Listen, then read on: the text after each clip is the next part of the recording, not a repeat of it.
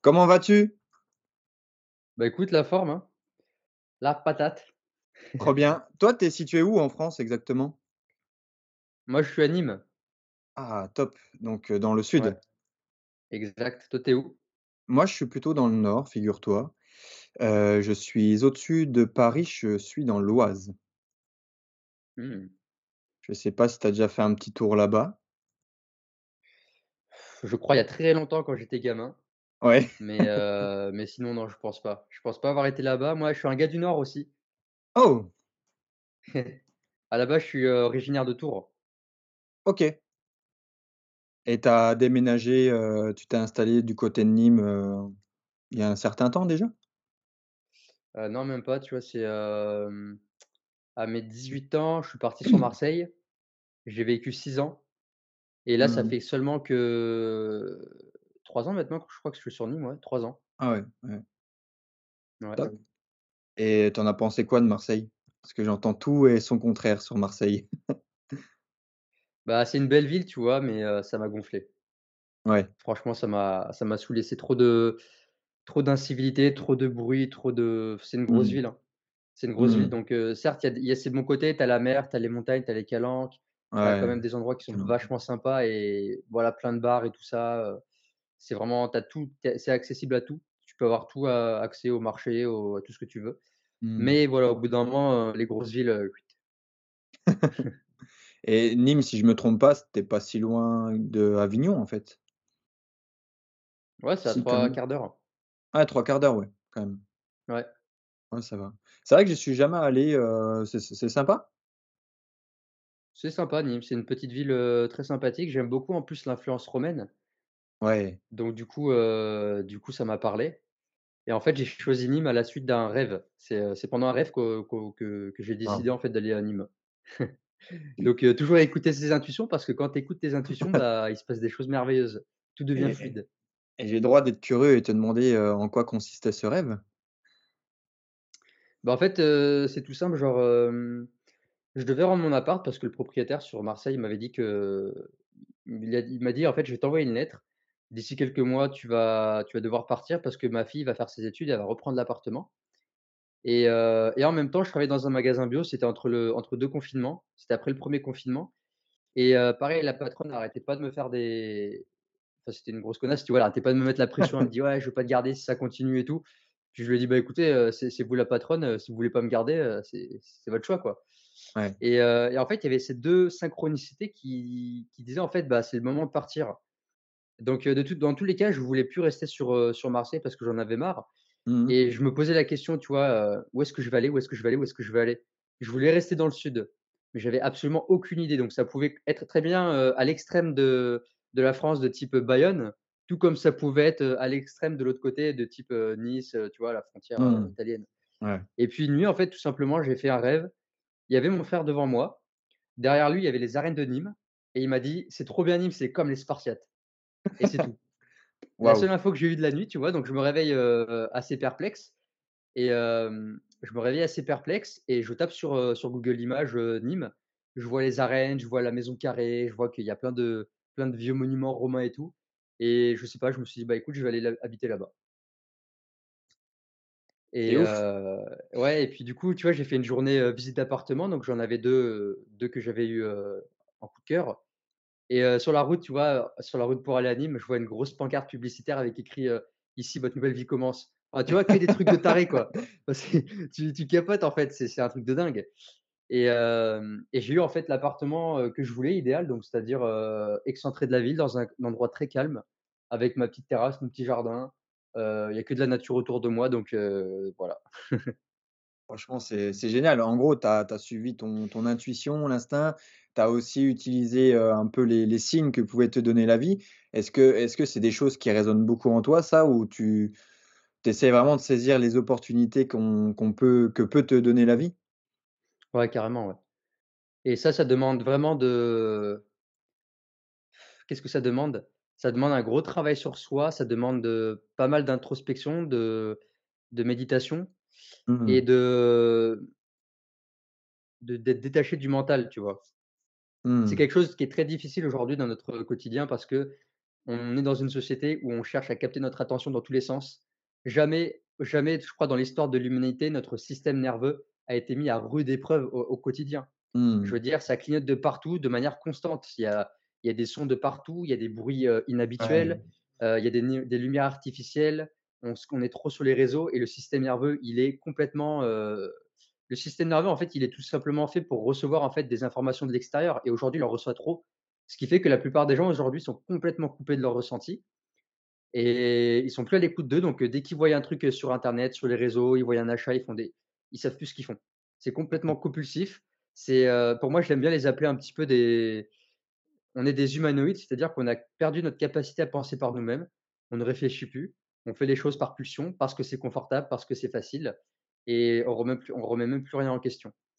Donc du coup, ce qui est, ce qui est vachement intéressant et important, c'est de tous les jours s'octroyer des moments d'introspection, tu vois? Et heu, par Mmh. exemple, je vais faire 28 ans le le mois prochain.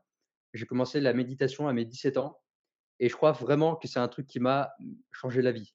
Sans la méditation, je ne sais pas, qui j'aurais qui j'aurais été aujourd'hui, mais en tout cas, ça a été vraiment une grande aide dans ma vie. Ça m'a aidé énormément dans, bah, dans dans la le développement de mon intuition, être à l'écoute de moi et grâce à ça, en fait, une fois, en fait, que tu es ouvert, il faut y a faut avoir aussi cette ouverture à la de la spiritualité, c'est-à-dire de se dire: «Il y a des choses qui nous dépassent. Il existe un monde invisible dont je ne comprends pas tout, mais il suffit juste, en fait, d'avoir, heu, la foi». Alors pas une foi religieuse dont on parle dans la Bible, mais c'est-à-dire de de croire sans voir et quand tu as cette ouverture, que ce soit cette ouverture d'esprit, cette ouverture du cœur, il se passe des choses, la vie, elle t'envoie des signaux et si si à force de les capter, tu tu les écoutes, tu les prends en compte, elle va en fait te guider, heu, sur le sur le sur la vie de tous les jours. Parce que Mmh. si à chaque fois tu tu désires quelque chose, que la vie te met en place des synchronicités, des événements, des rencontres, mais toi qu'à chaque fois tu bâcles tout, heu, tu, hem, comment on appelle ça? Tu t'auto-sabotes, à un moment donné, la vie, elle va te dire, heu: «Eh mais attends mon coco, je t'envoie des petites, des petites fleurs là, je te je te donne des petits, des petits raccourcis, tu les prends pas, maintenant tu te démerdes, hein». Et donc il y a plein de gens aujourd'hui qui sont dans ce truc-là de, bah, ils sont dans leur ils sont tout seuls face à eux-mêmes, ils ont pas d'aide de de personne parce qu'ils sont plus à l'écoute, ils sont complètement déconnectés, tu vois, de de ce sixième sens, si je peux dire. Ouais, ah, je bois tes paroles, ça résonne énormément, en moi, tout ce que tu peux dire. c'est vrai qu'on on peut vite voir les gens, en fait, ils sont comme une sorte de cocotte minute, et et sans forcément s'en rendre compte, tu vois? On sent vraiment qu'il peut l'avoir aussi avoir une certaine, heu, une certaine une certaine fatigue aussi, intérieure, où ils préfèrent se cacher, derrière tout ça, mettre balayer vraiment toute la poussière sous le tapis à dire: «Non, non, mais moi ça va bien», un peu sous une forme de résilience, mais pas forcément une résilience, qu'on va dire positive, où, où les gens ils parce parce qu'on nous inculque aussi que, peut-être la vie est pas difficile, qu'il faut travailler, qu'il va falloir, être fort, pour pouvoir vivre une vie, entre guillemets «difficile». En plus, c'est vrai que les discours politiques nous aident pas forcément, on a eu des des gros discours, hein, comme «Nous sommes en guerre» et cetera, des choses qui peuvent être, fortes. Bah, c'est vrai que c'est quelque chose que je peux ressentir chez les gens, c'est qu'ils vont toujours nous dire: «Ça va», avec un sourire, qui n'est pas réellement le leur, mais simplement pour être dans cette société un petit peu de paraître et de se dire, «Bah, ne vous inquiétez pas, pour moi ça va bien». Mais au final, ce qui serait vraiment sympa, ce serait de pouvoir faire un peu d'introspection, pour pouvoir, aussi exprimer pleinement la personne qu'on est et et c'est vrai qu'il y a une question que je peux me poser comme ça, c'est pourquoi, heu, le du coup, le le monde, les personnes s'obstinent autant à quand même rester dans ce même système, dans ce même schéma de pensée? Heu, d'ailleurs, c'est marrant, j'ai écrit un post ce matin que je vais bientôt, publier. En fait, les gens, je pense que c'est un peu comme dans Matrice Matrix. Mmh. Ouais. Pour ceux qui ont pas vu ce documentaire, allez le voir. Heu, pour ceux qui l'ont pas vu, du coup, à un moment donné, il y a Morpheus qui propose à Neo 2 pilules, donc tu as la bleue, tu as la rouge. Ouais, ouais. Tu as la bleue, alors je je confonds un petit peu, mais je crois que tu as la bleue, en gros, tu restes endormi. Tu prends Mmh. cette pilule, tu restes dans ton monde, dans ta dans ton dans ta dans ce rêve éveillé, Mmh. dans cette illusion, ou tu prends la pilule rouge et tu vas te réveiller, mais ça va être une vérité qui va être, dérangeante, qui va ça va piquer. Une autre métaphore, c'est la fameuse caverne de Platon. Alors je sais pas si tu connais, si les gens sont familiers avec ça? Pour expliquer la métaphore de l'allégorie de la caverne, en fait, Platon expliquait que l'être humain, le mental humain, c'était comme un comme une personne, admettons, en fait, tu es dans ta caverne, tu es face à un mur, tu es enchaîné, attaché, tu peux pas bouger ta tête. Ta tête est gardée face au mur et la seule chose que tu vois, c'est les ombres les ombres du monde extérieur qu'il y a derrière toi et en fait, il y a un feu derrière toi qui projette les ombres et ça, c'est ton illusion. C'est-à-dire que tu perçois la la le monde Mmh. d'une certaine manière. Mmh. Dans l'allégorie de la caverne et c'est aussi dans Matrix, la personne qui décide de de se déconditionner, de de se détacher et de sortir de la caverne, elle va elle va être éblouie.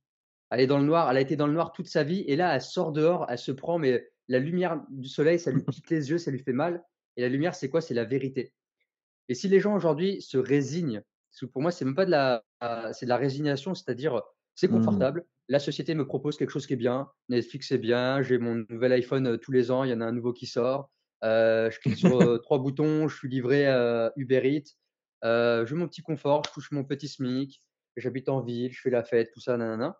Je suis dans la matrice, je suis endormi, c'est confortable. Au fond, les gens savent qu'il y a un truc qui va pas. On sait que c'est la merde, on sait que ça pue. Et on sait qu'on va pas dans des choses, on va plutôt vers une dystopie. Plutôt dans une dystopie, dans un métaverse, dans quelque chose de de très, très noir et je j'espère que ça ne va pas arriver. Mais en fait, les gens ont trop peur de se réveiller, ont trop peur de quitter ce confort, en fait. Pour moi, c'est juste une histoire de confort. Les gens, Mmh. l'homme, en fait, on les a tellement on les a tellement habitués à surtout la société, à dire: «Bah, écoutez les gars, on s'occupe de tout, heu, on vous verse un salaire, on vous met, heu, tout plein de petites, heu, de petits divertissements, de petites distractions, réseaux sociaux, tout ça». Les gens, ils ont totalement perdu leur capacité à penser par eux-mêmes, leur capacité de, mmh, de de de se rebiffer. Tu vois? Maintenant, ils sont devenus dociles. Ils se sont ramollis l'esprit, en fait et du coup, ils ont même plus la force, je pense, pour certains, de se dire: «Est-ce qu'il y a vraiment une vie meilleure que ce qu'on nous propose?» Mmh. et d'autres personnes le savent au fond, on le sent tous parce qu'on est on est tous des êtres humains et on a une âme, donc je crois que l'âme, à un moment donné, a dit: «Il y a un truc qui va pas», mais il y en a beaucoup qui vont l'étouffer par peur de justement sortir de la caverne et de prendre cette, cette lumière dans la tronche et de de prendre cette vérité, en fait. C'est une vérité qui qui fait mal, qui est dérangeante Ça ça ça implique de potentiellement quitter son confort pour toujours et Mmh. et ça, les gens, en fait, ne sont pas prêts. Il y a plein de gens qui sont pas prêts à arrêter la cigarette, à arrêter, d'aller, faire la fête, d'aller arrêter, Netflix. Enfin, les gens, ils peuvent pas, ils sont trop addicts. C'est mort. Enfin, pour certains, c'est foutu, tu vois? Ils sont il leur faut un gros réveil, un gros choc pour les secouer, mais sinon, la plupart, ils vont rester endormis. Est-ce que pour toi, ça s'explique aussi, heu, de manière physiologique, neurophysiologique? Heu, ces ces ces comportements-là, heu, des êtres, enfin des des des personnes justement qui qui qui s'ancrent un peu trop, on va dire ça comme ça, qui sont droguées par, les les les mauvais côtés du système actuel? Bah, ça, carrément et tu vois, si on a on en est arrivé là, dans cette société qui nous contrôle autant, qui nous manipule autant, C'est parce que les personnes qui sont en haut, dans les élites ou je ne sais où, connaissent très, très bien la la physio la la la physionomie de l'homme, heu, notamment le au niveau neuro au niveau des processus neu neuro neurologiques. Ils savent très bien les voies dopaminergiques, heu, comment créer une addiction, Ouais. comment, heu, tu vois, comment endormir les gens et l'être humain, de tout temps, il a cherché, il s'est battu, en fait, pour avoir le confort, pour avoir à manger, pour pouvoir avoir un, pour survivre, pour s'abriter et aujourd'hui, on nous offre tout ça. Pendant des milliers d'années, on a dû se battre. On a dû se battre, le confort avant, c'était être, heu, dans une grotte avec un petit feu et puis un morceau de viande et il y avait la famille autour et putain, on était bien là. On est à l'abri, on est bien, on est dans le confort et avec l'avènement de l'agriculture, qu'est-ce qu'on a fait? On a quitté le côté nomade, on s'est installé dans des cultures, on s'est mis à cultiver, par exemple, que le blé.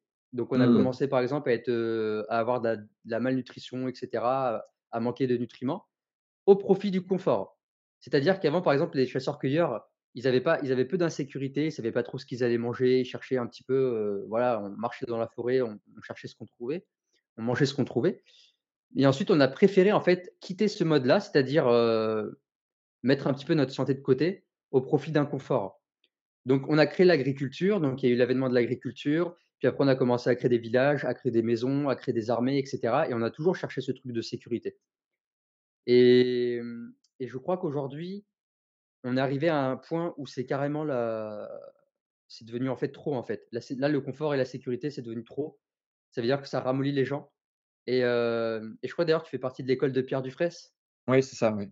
Et Pierre Dufraisse, il dit souvent une phrase, c'est que les temps f les temps les temps difficiles créent des Mmh. gens forts et les temps faibles, heu, les temps faciles créent des gens faibles et là, on est exactement dans dans cette période, c'est-à-dire qu'on a tellement trop de confort que du coup, on est on est tellement surso sursollicité comme je le disais au début, notamment le système nerveux, qu'en fait, on reçoit trop de dopamine et que du coup, en fait, on a besoin de ce shot.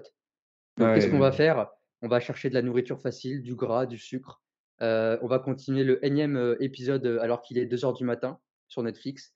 On va scroller les réseaux. Aujourd'hui, le temps d'attention d'un enfant, c'est 8 secondes. Mmh mh. Parce que et et en fait, si tu regardes un petit peu comment fonctionnent les réseaux sociaux, tu te rends compte que tout est fait, tu vois? C'est que des petites vidéos très, très courtes qui sont cutées et en fait, Mmh. la personne, elle regarde et au bout d'un moment, elle décroche et il faut qu'elle passe, à la suite. à Ah la suite, tu vois? Et aujourd'hui, on est dans un truc où on a complètement détruit le cerveau humain et c'est volontaire, moi, j'en suis sûr. Alors il y en a, ils vont dire: «Ouais, tu es complotiste, tout ça». Vous pensez ce que vous voulez, c'est votre croyance.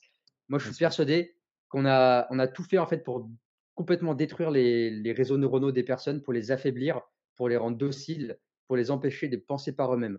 Tout ça pour nous garder dans la matrice et pour que l'on fonctionne, en fait, comme des robots pour le profit de de de lobbies, de de classes de l'élite et au final d'un petit pourcentage de la population qui détiennent une grande part des richesses et qui détiennent aussi une grande part du contrôle. Donc en fait, nous, on est finalement que du pur bétail. On est du bétail qui qui faisons qui faisons tourner un système pour, heu, le profit de seulement quelques personnes, des intérêts financiers, de pouvoir et et politiques. Est-ce que tu penses que la lumière, on peut dire le l'espoir, heu, pour toi, va un jour renaître et qu'on va réussir à déjouer un petit peu peut-être ce ce futur qu'on pourrait s'imaginer avec la métaverse, avec, la surtechnologie, la high technologie, avec, avec toute cette dimension-là? Bah, écoute, alors moi je suis pas un je suis pas un religieux, un croyant, un chrétien, tout ce que tu veux, mais j'aime beaucoup, lire la Bible. J'aime beaucoup lire, les textes anciens, les enseignements de Jésus et cetera et quand Mmh. tu regardes un petit peu les ça peut être n'importe quel autre, texte sacré, on parle toujours de lumière, on parle toujours du Dieu et de Satan, tu vois? De des entités, des opposés. Et au final, ce qui se passe, même dans les films qu'on crée, hein, parce qu'aujourd'hui, tous les films que l'on crée, c'est, c'est ni plus ni moins qu'une projection de de l'envie qu'a l'être humain. Et on remarque en fait que c'est toujours la lumière qui prend le dessus sur la sur le ténèbre. Et c'est ce qui est marqué dans les textes sacrés, c'est, ce qu'il y a dans les films, dans les créations artistiques qu'on fait et je je crois en tout cas, par exemple, si tu prends la métaphore, tu es dans une une pièce totalement sombre, tu craques Mmh. juste une petite allumette, juste une petite flamme, tu vois tout. Ouais, Donc ouais. c'est pour te dire, en fait, la puissance La d'une petite lumière, en fait et heu et et je crois pas, même si on y va droit devant, je sais pas comment ça va se passer, je suis pas, je suis pas Et un devin, un prophète ou quoi, mais en fait, ce que je vois actuellement, c'est qu'il y a 2 extrêmes qui sont en train de se créer. C'est-à-dire d'un Mmh. côté, tu as un extrême du côté de la technologie, de l'intelligence artificielle et du métaverse qui n'est vraiment pas beau, c'est vraiment de la pure dystopie et il y a des films sur ce côté-là. Tu regardes Terminator, Matrix, heu, c'est pas beau à Mmh. voir. Et Mmh. d'un autre côté, tu as une grosse ouverture à la spiritualité, un gros désir de se reconnecter à la nature. Tu as de plus en plus de personnes qui se tournent, heu, dans la spiritualité, dans l'énergétique, le magnétisme, la lithothérapie, la la thérapie par les voilà, tous ces genres de choses. Donc en fait, on va dans 2 extrêmes et je pense qu'à un moment donné, il va y avoir un espèce de point de rupture où, je sais pas, il y aura peut-être une confrontation entre les 2 ou alors il Mmh. va y avoir une fusion entre les 2, je sais pas. Donc À voir ce que ça donne, mais en tout cas, ce qui est certain, c'est qu'il y a 2 extrêmes qui sont en train de partir. Ça me fait penser à un film que j'ai vu il y a pas longtemps, je pense que tu as dû le voir aussi, Avatar 2, où, heu, bon, c'est sûr que ça confronte pas, forcément forcément, hein, même si ça représente un peu la même chose, mais les 2 mêmes espèces parce que c'est pas l'humain contre l'humain, c'est plutôt, planétaire. Même si tu te rends compte qu'au final, il y a des humains qui arrivent maintenant à s'incarner en en en avatar et cetera. Mais, heu, c'est vrai que tu as ce côté où, heu, les humains très technologie, très dans l'ego, très dans la la recherche, la supériorité, heu, nous nous montre un petit peu le le le mauvais revers de décor que pourrait avoir, au final, l'humanité. Je pense que c'est réellement un message que veut faire passer le réalisateur de ce film et de l'autre côté, tu as, heu, justement ce peuple, ces tribus qui, heu, arrivent à vivre en communion avec la nature, qui, heu, chassent, qui cueillent, qui, font un petit peu, si on veut, comme faisaient nos ancêtres, peut-être avec, encore plus de spiritualité parce que la nature, est dans un cadre un peu plus, un peu plus extrême. Mais ça encore, c'est encore une chose, que que j'aime bien aborder, c'est, cet aspect où, les gens, ils sont obligés dans des films aussi de voir des super-héros ou voir des décors fantastiques pour penser qu'on a besoin de super pouvoirs pour être un héros, on a besoin d'un super environnement pour pouvoir prendre soin de son environnement. Mais au Mmh mh. final, on se rend pas compte déjà de ce qu'on a nous en notre possession, que notre espèce humaine, que nous, on est capable de pouvoir, heu, changer les choses, qu'on a cette capacité de créer, de faire de la musique, de danser, de communiquer, de de de pouvoir échanger, de pouvoir faire, heu heu, limite, tu vois, l'espèce humaine, c'est l'une des seules espèces qui est capable de rentrer, comment dire? En en communication avec toutes les autres espèces vivantes de la terre. D'avoir cette interaction-là avec, n'importe quel an animal ou n'importe quel végétal et et ça, pour moi, c'est un super pouvoir et et aujourd'hui, si on n'est pas Superman, Spiderman ou autre, bah, notre vie, elle se résume à ce que c'est la vie une vie normale. Alors que c'est vrai que derrière, quand on a du recul, on peut se dire: «On a une immensité, on a un pouvoir qui est qui est assez dingue» et bon, ça, c'était ma petite parenthèse, mais pour en venir, du coup, au au film Avatar, toi, tu tu l'as vu ce film-là? Ouais. Ouais, ouais, qu'est-ce qui t'a fait, heu, ressurgir un peu comme, heu, comme émotion ou comme, heu, comme comme moralité? Alors déjà, j'étais, ça faisait déjà 13 ans que je l'attendais le film Mmh. et et quand je l'ai en plus, je suis allé le voir en 3D et et franchement, j'avais genre, j'étais au bord des larmes pendant Ouais. quasiment tout le long du film, quand je voyais la beauté. J'étais vraiment, j'étais vraiment plein de gratitude de voir la beauté de de de l'univers de Pandora, tu vois? De voir, toutes ces plantes, tout ça en 3D, c'était tellement beau. Ensuite, quand ils arrivent dans la nouvelle la nouvelle population, dans quand tu vois l'eau, comment Ouais, c'est ouais. fait dans les sous-marins et j'étais là: «Mais putain, ce que c'est beau» et en fait, je voyais tous les messages de, tu vois, ces peuples Na'vi qui sont hyper connectés dans la spiritualité. C'est du chamanisme, en fait, hein. C'est Mmh. je veux dire, il y a des peuples, heu, aujourd'hui encore et même qui avant, qui le faisaient, en fait. Comme tu disais, c'est qu'on a cette capacité de communiquer avec les plantes, avec les avec le les voilà, les animaux et cetera, de de peut-être même d'influencer, je crois, la la météo et et après ce qui m'a en fait, je suis passé par plein d'émotions dans Avatar. C'est des sentiments de gratitude, de d'émerveillement, de beauté, de c'est ça la vraie vie, c'est ça que je veux moi aussi. J'ai envie de retrouver cette connexion à la nature et puis d'un côté, bah, dès que tu as l'humain qui arrive avec ses grosses machines de merde et qui commence à vouloir, heu, tout brûler, heu heu, des racines et tout, j'avais cette Mmh. colère, tu vois? De se dire: «Mais pourquoi l'être humain? Pourquoi pourquoi il faut qu'il détruise tout?» n'importe où il fout son pied, il y a un endroit qui est super beau, c'est c'est féerique. Cet abruti, il arrive, il faut absolument qu'il utilise quelque chose, il y a une ressource. «Ah, il faut récupérer ça parce que ça va nous coûter de l'argent, parce que je vais être puissant, ceci, cela». Mais Mmh. putain, j'arrive pas à comprendre, moi ça m'énerve. Mmh. Tu vois, ça me foutait en colère dans le film et ça me met en colère dans la réalité parce que c'est exactement la réalité, en fait. C'est l'être humain, il cherche des il détruit tout, en fait. Il a fait ça depuis depuis, heu, depuis la nuit des temps. C'est, heu, à l'époque, par exemple, des de des australopithèques, quand il était chasseur-cueilleur, il arrivait dans un nouvel endroit, qu'est-ce qu'il faisait? Il cramait tout. Il cramait la forêt entière, comme ça, il savait qu'il avait il avait tué tous les prédateurs, les ours, les machins. Il s'installait, il disait: «Écoutez, c'est moi le patron» et en fait, il s'est totalement déconnecté à la nature en se disant: «La terre, heu, bah, écoute, c'est une ressource. Tiens, il y a du bois, on va pouvoir faire des meubles IKEA, heu, on va pouvoir créer du plastique, on va pouvoir, heu, tiens, jeter, il y en a trop, vas-y, jette-en un petit peu dans la mer parce que comme ça, ça se verra pas dans l'eau, ça va se cacher» et l'être humain, en fait, il s'est, accaparé tout seul, lui-même, le statut de, je sais pas, de Dieu, de, je sais pas, de Superman, tu vois? Et ça me ça me fout en rogne. Ça Mmh. m'énerve, tu vois? C'est alors qu'en fait, on pourrait tellement, si on vivrait comme les Na'vi, on pourrait tellement ça ça pourrait être tellement le ça pourrait être le paradis sur terre, en fait. Ce serait une uto une utopie. Mmh. Mais je pense qu'il y a cette entité en nous qui s'appelle l'ego, le mental et c'est ça, en fait, qu'on doit réussir à maîtriser ou du moins, fusionner avec pour pouvoir créer le la paix sur terre, le paradis. Parce que je crois qu'en fait, c'est un petit peu ça les tu vois, quand on parle des entités, enfin des opposés en fait dans dans les religions par exemple, tu as le tu as tu as les tu as les ténèbres, tu as la lumière, tu as Satan, tu as Mmh. Dieu. Bah, nous en fait on a notre âme et on a je crois, bah, l'ego en fait. On a vraiment les les les désirs, en nous on a on on a à la fois en nous l'amour et et la dus la destruction. Et et aujourd'hui la société ne favorise pas en fait ce le côté amour. On fait tout pour créer de la séparation, on fait tout pour nourrir le mental, l'ego et c'est un peu comme Venom en fait, tu peux prendre, heu, mmh. j'ai j'aime bien cette cette métaphore, c'est-à-dire que Venom en fait c'est l'ego. Il il carrément c'est un symbiote qui est venu sur le sur l'humain, il contrôle complètement l'humain, alors que l'humain lui il a il a d'autres désirs, il a il sait ce qui est ce qui est bon au fond de lui, mais en fait il y a cet ego, il y a ce Venom dessus, ce symbiote qui a pris le dessus et qui prend totalement le contrôle. Mmh.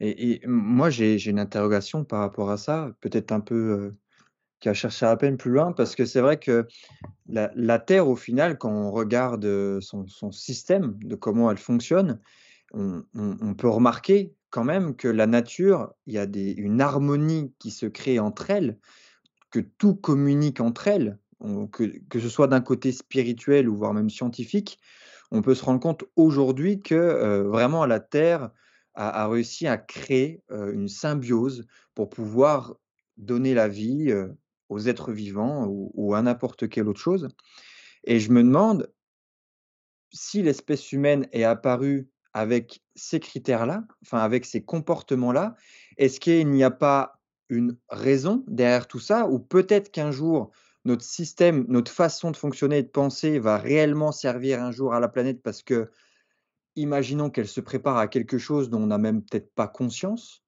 Ou est-ce qu'au contraire, ce serait pas une complète erreur de sa part de s'être dit: «Je vais essayer de de tester quelque chose d'encore plus fort», tu vois? Parce que c'est vrai qu'à à tout a évolué, hein. On parle de l'espèce humaine heu, qui, heu, qu'on est aujourd'hui et puis qu'on on c'est vrai qu'on idéalise beaucoup l'espèce humaine, heu, on peut vite les mettre dans un comme on comme tu as dit justement, dans un cadre divin ou voire même supérieur. Heu, mais avant ça, il y avait juste des petites cellules, il y avait juste, la création de l'eau, il y avait enfin même si ça a toujours été, heu, un peu con construit ensemble. Mais tu vois, tu je je sais pas si tu vois un petit peu mon mon schéma de pensée. Est-ce que c'est vraiment la nature qui nous a fait de cette manière-là, sans forcément parler du divin, mais parce qu'on va certainement être utile? Parce que si ça se trouve un jour, ça va être tellement être la merde et on est réellement et sincèrement les seuls à pouvoir avoir un vrai levier d'action sur reconnecter l'ensemble des choses. D'autres espèces ne le peuvent pas, enfin, pas à ma connaissance. Et ou sinon, ça a été, heu, vu que la Terre fonctionne toujours de par essai-erreur. Aujourd'hui, on a vraiment, heu, la dernière version, un peu comme l'ordinateur avec sa dernière mise à jour, heu, la version parfaite de ce qui est capable de nous donner la Terre, en fait. Je sais pas si ça te parle un petit peu tout ce que je suis en train de te dire? Bah, ça me parle et je sais pas trop comment me positionner parce qu'encore une fois, je c'est que des hypothèses et des théories. Moi, je pense que je pense pas que ce soit une erreur de la nature parce que pour moi, l'erreur dans la nature, j'ai envie de dire qu'elle existe pas. Quand Mmh. tu regardes que la nature, elle est elle est parfaite. Là, ces derniers temps, je m'intéresse beaucoup à la géométrie sacrée et tu vois que la géométrie sacrée, elle est partout. Le le fameux nombre d'or, Mmh. heu, tu vois ça dans dans les les coquilles d'escargots, dans les coquillages, dans les cyclones. Tu vois ça dans en fait, tout est parfaitement proportionnel au millimètre près, tout est parfaitement orchestré et du coup, je me dis: «C'est impossible qu'il y ait une erreur», enfin ou alors s'il y a une erreur, elle est elle est réparée, je sais pas. Donc je me dis: «Soit on a été mis sur cette terre de manière neutre», c'est-à-dire au début on n'avait pas d'ego et puis petit à petit, en fait, avec le je sais pas, peut-être l'évolution biologique, on a fait des choix, on a fait des actions qui nous ont menés à nourrir cet ego. Soit c'est un test de la du divin et de la nature pour dire: «OK, on va mettre cette partie, heu, cette entité en eux. Petit à petit, ça va peut-être de plus en plus les contrôler, mais peut-être que le but de l'existence humaine, c'est de transcender cet ego et c'est Mmh. peut-être un test». Donc c'est soit un truc biologique, c'est-à-dire que par nos actions qu'on a fait, on a, sans le vouloir, nourri cet ego et aujourd'hui il a totalement pris le dessus, ou soit alors c'est un test du divin pour, heu, voilà, c'est pour, nous dire: «Bah écoutez, heu, il y a une merde dans votre cerveau, Il y a il y a un petit parasite, un petit virus, il va falloir le transcender, il va falloir le passer au-delà. Sinon, heu, sinon on n'atteindra pas la la mission, enfin le but de l'humanité. Mmh. Je crois et je crois profondément en fait qu'on est, un peu de comme dans Matrix, c'est-à-dire qu'on est dans une simulation. On on est, heu, on est sur terre pour apprendre quelque chose, pour, pour recevoir un pou on est sur terre pour apprendre tout simplement. Donc certes, il y a ce truc dont tu parlais de essai erreur, ça c'est une certitude, hein, on a fait que ça Ouais, aussi ouais. de de tout temps. Ouais. Donc heu, ouais, je sais je sais pas quoi dire de plus, mais je crois qu'on est dans une, ouais, dans une genre de simulation et qu'on est là pour apprendre. On est là aussi pour se tromper, pour faire des erreurs et voilà. En tout cas, ce qui est certain, c'est qu'on fait beaucoup d'erreurs. Ça c'est sûr, heu, c'est une interaction que je me demande, mais c'est vrai qu'en connaître la réponse, c'est assez complexe parce que comme tu le dis, on n'est pas devin, on on sait pas, heu, vraiment, no no même notre notre existence. Qu'est-ce qu'on fait là, quoi? Tout simplement et et Ouais, c'est vrai que c'est ça qui rend la la vie, la vie belle aussi, cette, cette, heu Le fait que ce soit imprévisible, le fait qu'on ne sache pas, le fait qu'il y a encore plein de choses dont on a envie de savoir et de connaître et d'aller chercher à pousser. Je pense que c'est aussi l'une des beautés et les avantages, heu, de l'être humain, c'est, heu, outre ce côté, on va dire un petit peu où il est en capacité de pouvoir saccager quand même pas mal de choses, il a quand même en sa possession, hem, une réelle, Mise en lien, si tu veux, de de de tout ce qui peut se produire, de tout ce qui peut se passer, de tout ce qu'il peut observer. Il il va comprendre juste, heu, vraiment avec, heu, cette possibilité peut-être d'imaginer les choses, à, anticiper un peu plus. C'est pour ça que je trouve ça, fascinant et et ça je l'ai lu pas mal dans le bouquin Sapiens, si tu l'as lu Ouais, oui. bouquin? Ouais. Où où en fait, c'est ça qui a fait la la particularité, réelle, notamment du Sapiens et voire même des autres hommes, mais particulièrement du Sapiens, c'est cette capacité à, bah, en fait, quand on voit un tigre, par exemple, c'est pas juste on prévient les potes à fond et puis on se barre en courant. C'est que le Sapiens a vraiment cette capacité à aller voir ensuite les autres, leur dire: «Il y a un tigre, si dans 5 minutes et qu'on se met pas dans l'arbre là-bas, là-haut, je pense que ça va très mal finir pour nous. Donc on prend tout le monde et on fait ça». Parce qu'ils avaient cette imagination de vraiment se voir, de percevoir, comme un peu des rêves, tu vois? Bah, le fait que le tigre sera là dans instinctivement tant de temps et que si c'est pas, et si qu'ils mettent pas un levier d'action direct et bien, ils voient déjà, ben, peut-être sa famille morte ou, peut-être des blessés ou peut-être, quelque chose, vraiment qui était pas souhaitable pour la survie à la base. Donc c'est vrai que est-ce que aussi ce serait pas cet instinct de survie, qui a toujours existé depuis la nuit des temps et auquel la nature n'arrivait pas peut-être forcément, tu vois, à trouver une solution là-dessus. Elle s'est dit: «Ben, OK, je vais essayer peut-être de donner, heu, une possibilité à un être, de lui faire deviner carrément comment va se passer le futur». Ou en tout cas de lui faire, tu vois, prévoir que ça va certainement se passer comme ça et au pire si ça se pas ça passe pas, ben, il a subi un bon stress et puis, bah, il fera une bonne nuit de sommeil et puis ça reviendra, comme avant, quoi. Tu parles de la capacité au mental à à créer les pires scén scénarios, c'est ça? À anticiper, en fait, la capacité mmh, d'anticiper? exactement, oui. Bah, c'est vrai que c'est un truc qui nous a été donné, c'est quand même un vrai cadeau parce que grâce à ça, on a je pense qu'on a on est là encore aujourd'hui, contrairement à d'autres espèces qui peut-être n'avaient pas cette capacité d'anticiper. Quoique certaines, heu, certains animaux, une fois qu'ils ont fait une connerie, ils ont ce truc, mmh, heu, cette mémoire et ils vont pas recommencer la la connerie, bien mais sûr, heu, bien sûr. mais c'est sûr qu'aujourd'hui, en fait, ça a joué contre nous. Ouais. Avant, ça nous avait servi, aujourd'hui, ça a joué contre nous. C'est-à-dire que la Mmh. personne, elle est en train de s'imaginer: «Ah putain, vivement le week-end, parce que ce week-end, je vais pouvoir poser mon gros cul sur le canapé, je vais me regarder, toute la cinquième saison de je sais pas quoi. Je vais, je vais faire Uber Eats. Ah tiens, je vais m'acheter ça sur Uber Eats, je vais me régaler» et et en fait, c'est anticipation, donc gros pic de dopamine et en fait, on est en train Ouais, d'anticiper les plaisirs. Alors qu'avant, à la base, c'était, anticiper, un petit peu la survie. Donc je pense que ce processus, en fait, il il a son utilité et la la nature nous l'a donné à bon escient parce qu'elle elle nous s'est dit, bah, elle elle s'est dit: «C'est un un excellent outil de survie qui va permettre à l'humain de de d'évoluer» et en fait, aujourd'hui, bah, j'ai l'impression, en fait, qu'on a utilisé, toutes toutes les capacités qu'on a aujourd'hui, on les a retournées contre nous, en fait. Ça joue Mmh. contre nous. Donc c'est pas quelque chose de de mauvais en soi, tu vois, ce ce processus d'anticipation, de de de de prévoir. Mais c'est qu'aujourd'hui, en plus de ça, tu vois, on est dans une société où, on est en stress chronique. Les gens Mmh. sont constamment apeurés et du Mmh. coup, en fait, il y a il y a plus de tigre. Le tigre, il est dans leur tête et ils s'imaginent un faux tigre dans un futur potentiel et on est les on est l'être humain, heu, on est le seul, heu, être vivant. Je suis certain qu'on est le seul. On peut être ass assis tout seul dans dans son canapé, dans chez soi, dans son confort, alors qu'on a absolument tout le confort, toute la sécurité qu'on a et on est capable de stresser en pensant à un événement futur qui n'existe pas et Mmh. qui ne probra probablement ne ne se produira jamais Mmh. et ça, c'est un truc qui crée au aujourd'hui énormément de stress chronique parce qu'aujourd'hui, on fait tout pour que les gens soient surproductifs, heu, tout le temps dans la voilà, aujourd'hui, on est vachement dans la peur, il y a des guerres, il y a il y a des virus, il y a, heu, la crise économique, tout ça.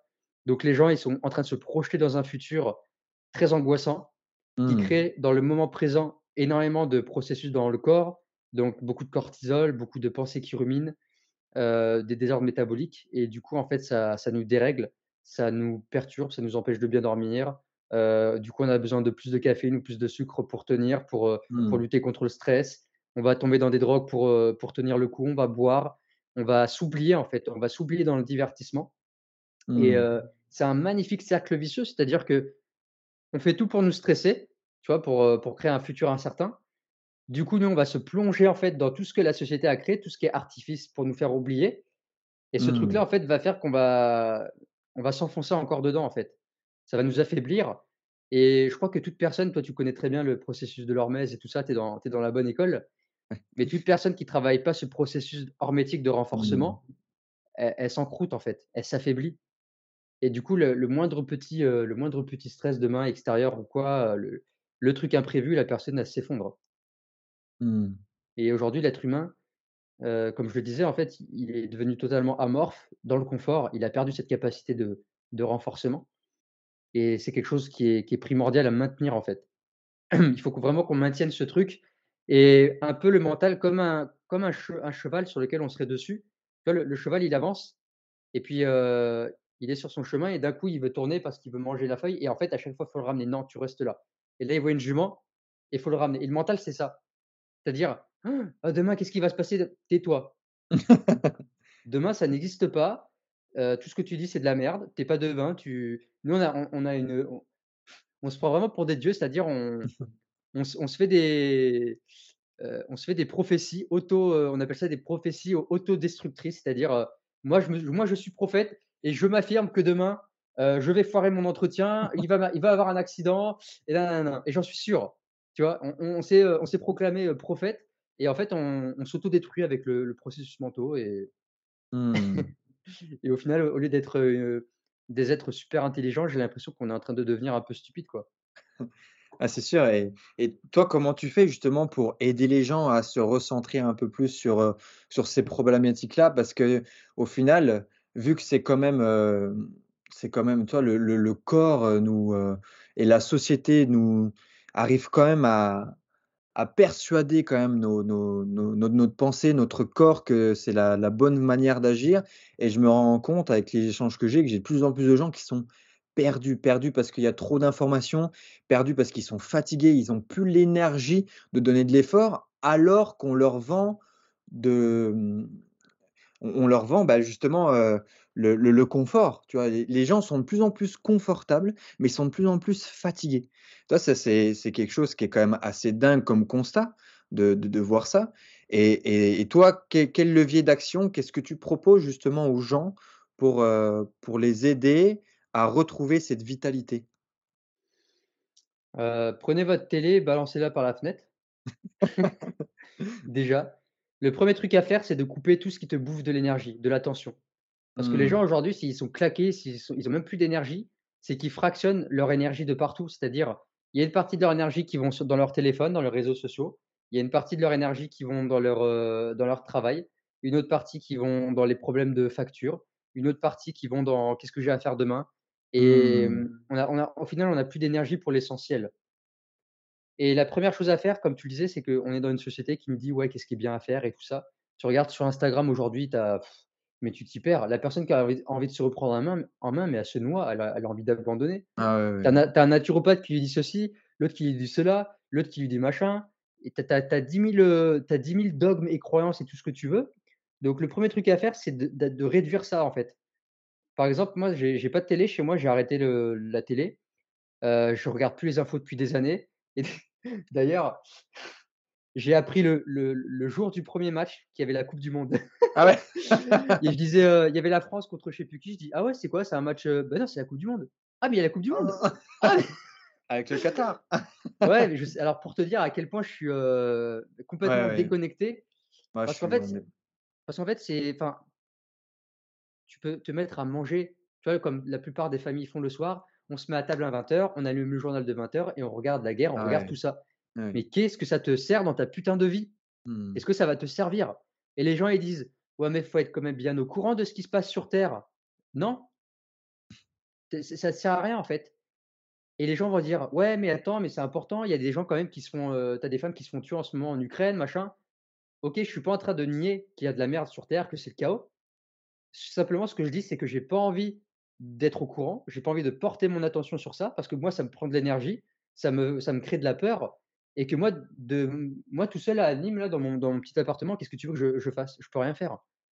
Mmh. Ah, faites un don à l'Ukraine, donnez 2 euros, oui. On nous on nous on nous mène en bateau parce que l'argent, on peut le trouver n'importe où, hein. Quand il faut créer, un stade de foot, en 2 mois pour le Qatar, la coupe du monde, là, il y a de l'argent. Donc faut pas qu'on vienne se foutre de ma gueule avec leurs, heu, leurs infos qu'on te balance constamment à la journée. Donc le premier truc à faire, c'est d'arrêter de regarder la propagande parce que les infos aujourd'hui, les publicités, la radio, tout ça, c'est de la propagande, c'est de la désinformation, c'est faux et la plupart des gens le savent et ils continuent. Donc déjà, si tu as envie de te déconditionner, de récupérer de l'énergie, arrête de donner ton énergie, c'est-à-dire ton attention dans ces conneries. Parce que justement, ces médias, ce qu'on appelle des égrégores, ça va nourrir l'égrégore de la peur, ça va nourrir, ça va les enrichir, ça va leur donner plus de pouvoir. Donc si on veut les Mmh. affaiblir, en en 1 lieu, c'est d'arrêter ces putains de médias, de cette télé, les publicités, tout ce que tu veux. Aux limites, si ça t'impacte vraiment, le plus, ce serait d'aller carrément sur place pour avoir un vrai, champ d'action, pour être présent, pour pouvoir Ouais, aider ce que tu ce que tu ce qui peut ce qui peut justement te révolter ou autre, quoi. exactement, ouais. Si si vraiment ça te tient à cœur, vas-y, va, je sais pas, va dans l'armée, dans un truc humanitaire, mais ne viens pas me critiquer en mode, heu: «Ouais, mais quand même, heu, tu es en train de nier ce qui se passe sur terre, na na na na». Toi, tu fais quoi? Tu es juste sur In Instagram en train de de faire des reposts dans tes stories en disant, heu: «Oh regardez regardez, il y a une photo d'un enfant qui est» enfin, tu vois? C'est on vit dans un monde Mmh. pervers, c'est-à-dire on est là avec nos caméras, on est en train de regarder ce qui se passe et on est en train de commenter, de faire des trucs, de dire: «Ah ça c'est bien, ça c'est mal». On est en train de dire: «Ça c'est lui c'est la victime, lui c'est le gentil, lui c'est le méchant» et heu et moi ça m'énerve tout ça, c'est c'est, c'est fait en fait pour c'est typiquement fait en fait pour créer de la le chaos dans nos dans nos cerveaux en fait, Mmh. pour créer de la séparation, pour créer de la peur et pour nous contrôler encore une fois et et ça, ça m'énerve donc c'est le premier truc en fait à c'est de couper les couper tout ça en fait, ça sert à rien. Mmh. C'est malheureux à dire, hein, c'est malheureux à dire mais ça sert à rien. c'est vrai qu'on peut être être vu, perçu comme extrémiste, heu, quand on peut avoir ce genre de pensée, mais c'est les gens ne se rendent pas compte aussi que les images, heu, qui sont faites pour nous faire apeurer sont des images qui ont sont elles aussi extrêmes et rares. Où tu vas ouais, avoir, heu, bah, ne ne, heu, sortez pas dans la rue à minuit parce que vous allez vous faire agresser si vous êtes une femme, parce qu'en fait, ils montrent ça à la télé d'une femme qui s'est fait agresser, mais Tu vois, le pourcentage de probabilité que ça puisse t'arriver, il est quand même minime et faible, même si on sait très bien que dans certains quartiers ou certaines zones ou certains pays, ça peut craindre un peu plus qu'un autre. Après voilà, faut être bien conscient, mais il faut pas non plus tout avaler ce qu'on nous donne. Il faut justement, Regarder ce qu'il y a sous nos pieds et ce qu'il y a vraiment à côté de nous pour se dire: «Mais en fait, tout ce qu'on essaye de nous vendre ou tout ce qu'on essaye de nous dire, oui, c'est vrai, il y a certainement de la vérité dans tout ça, mais ça ne représente vraiment qu'un minime pourcentage de réalité et que surtout le plus gros pourcentage, celui qui est quand même tourné vers la lumière, l'espoir et cetera, heu, c'est ce qui représente quand même la plupart du temps la vraie vie quoi, la vraie vérité. Et c'est vrai que les gens quand, heu, ils peuvent nous écouter, ils peuvent se dire: «Ce sont des gens qui, heu, vont toujours, critiquer, parce que tout est noir, tout est, fait pour, heu, nous faire peur, nous mentir et cetera». Bah non, juste nous, on est sortis de tout ça, justement. On est sortis de tout ça. On a compris et on veut vous faire comprendre toute la lumière qu'il y a derrière. tu vois? C'est que vous, vous êtes dans votre petite, heu, ombre, vous êtes caché dans votre ombre avec une capuche et il faut juste enlever la capuche et tu verras qu'au final, même s'il fait gris, même s'il pleut un peu, il y a de la lumière et que ça fait du bien, ça te fait du bien à ton corps. Moi, je le vois encore aujourd'hui, un peu dans le nord, il fait un peu frais. L'hiver, je suis tout seul dans mon jardin, tu vois? À, heu, être, heu être, heu, bon limite parce que je m'entraîne torse nu ou voire même, voire même en t-shirt et les gens, alors qu'il pleut, même ma voisine, elle m'a vu l'autre jour, elle me dit: «Mais Victor, je te vois tous les matins sortir de chez toi, pieds nus, en en short, en t-shirt, mais tu es un malade!» je lui je dis: «Mais déjà, j'ai c'est un entraînement entre guillemets, tu vois? Je suis pas sorti du jour au lendemain, heu, comme ça, heu, j'y vais, heu, quand tu apprends un peu le froid, tu sais que c'est des étapes, c'est comme l'entraînement, tu soulèves pas 200 kilogrammes d'un coup, quoi» et et je dis: «Mais c'est ça la vie, c'est je sors dehors, je sens, cette fraîcheur, j'ai toute la lumière du soleil qui me me me permet d'avoir une meilleure harmonie, physiologique et et et et derrière, ça me permet d'avoir moins peur de faire certaines choses. Où je me dis: "Ben, tout ce qu'on peut me vendre, je vais essayer de de de de" ç ça reste quand même dans un coin de ma tête, mais dans un autre sens, j'ai aussi à me dire: «Enlève toutes ces croyances, fonce, vas-y, parce que si ça se trouve, tu passes à côté de choses qui peuvent et qui doivent et qui sont même, quand tu les vis, merveilleuses» et et voilà, on n'a qu'1 life, quoi. Ouais, mais carrément, c'est magnifique ce que tu dis et hem et c'est vraiment mon message que je veux transmettre quand quand si les personnes qui me suivent sur Instagram, c'est un message qui revient souvent, c'est de penser par soi-même. Mmh. Ça veut pas dire que a qu'il y a un mec qui a un costard cravate qui passe devant une télé. Ça veut pas dire que la personne elle elle a une blouse blanche, qu'elle travaille dans un laboratoire. Mmh. Ça veut pas dire que la personne, elle a été diplômée de médecin de je ne sais quoi, qu'elle détient la vérité ou ce qu'elle dit est vrai. Même même Bouddha, il disait, heu: «En tout premier lieu, ne croyez pas ce que je dis». Mmh. Même même Bouddha. Donc en fait, même là, ce qu'on est en train de dire, les les gens qui sont en train de dire: «Ouais, ils sont sceptiques ou quoi», OK, beh, faites l'expérience en fait. Mmh. Juste expérimenter et parce qu'aujourd'hui, en fait, c'est ça, en fait, c'est le on reço on a on attend la béquée du des politiques, du système, de comment ils vont nous dire d'agir. C'est c'est juste ça, en fait. Comme des petits oisillons qui att qui attendent la béquée. Mmh. Alors que comme tu dis, on on a juste à lever la capuche et à vivre, en fait, à expérimenter, à sortir de de nos croyances et tu vois, en parlant de croyances, je me suis beaucoup, avec toutes ces recherches que j'ai fait dans l'a l'alimentation, dans l'hormèse, l'ayurveda, je suis passé par plein de plein plein de stades, tu Mmh. vois, la respiration et cetera. M même dans ces trucs-là qui sont très sains pour, pour le corps, pour l'esprit, je me suis enfermé dans des croyances. J'ai commencé à devenir à devenir ouais. extrême. Ouais, Je me suis je me suis épuisé dans l'hormèse parce qu'avant, je croyais que c'était bien de se de se lever à à 5:00 du matin, de faire une douche glacée, de faire une Wim Hof, de faire un jeûne intermittent en même temps. Heu, enfin, tu vois, je suis parti dans un extrême parce que j'étais comme Bien ça en mode: «Ça, c'est la vérité, ça, c'est la vérité» Ouais, et à un moment donné, ouais. tu te casses la gueule. Après, je suis parti un peu dans la spiritualité, j'ai été aussi dans les extrêmes. Dans l'ayurveda, je suis parti dans les extrêmes, à vouloir faire trop attention à avoir les bonnes les bonnes combinaisons alimentaires parce que c'est ayurvédique ou pas, à faire attention à bien digérer, à manger que quand j'ai bien faim. Résultat, j'ai perdu 10 kilogrammes, je suis devenu quasiment, en état de maigreur, j'avais constamment froid, enfin, au final, en fait, tout tout est comme tu dis, en fait, on est, tout est croyance aussi. Tout moi, j'ai de plus en plus, je remarque que tout est croyance et que des fois, on peut être régi jusqu'à la mort par la même croyance. On va on va on va être comme ça, comme tu disais, on a des œillères, on voit qu'un truc, qu'une croyance et on y croit à fond. Mmh. Alors qu'en fait, on a juste à si on veut, par exemple, à changer de lunettes et à se dire: «Aujourd'hui, je décide d'adopter une nouvelle croyance et je teste».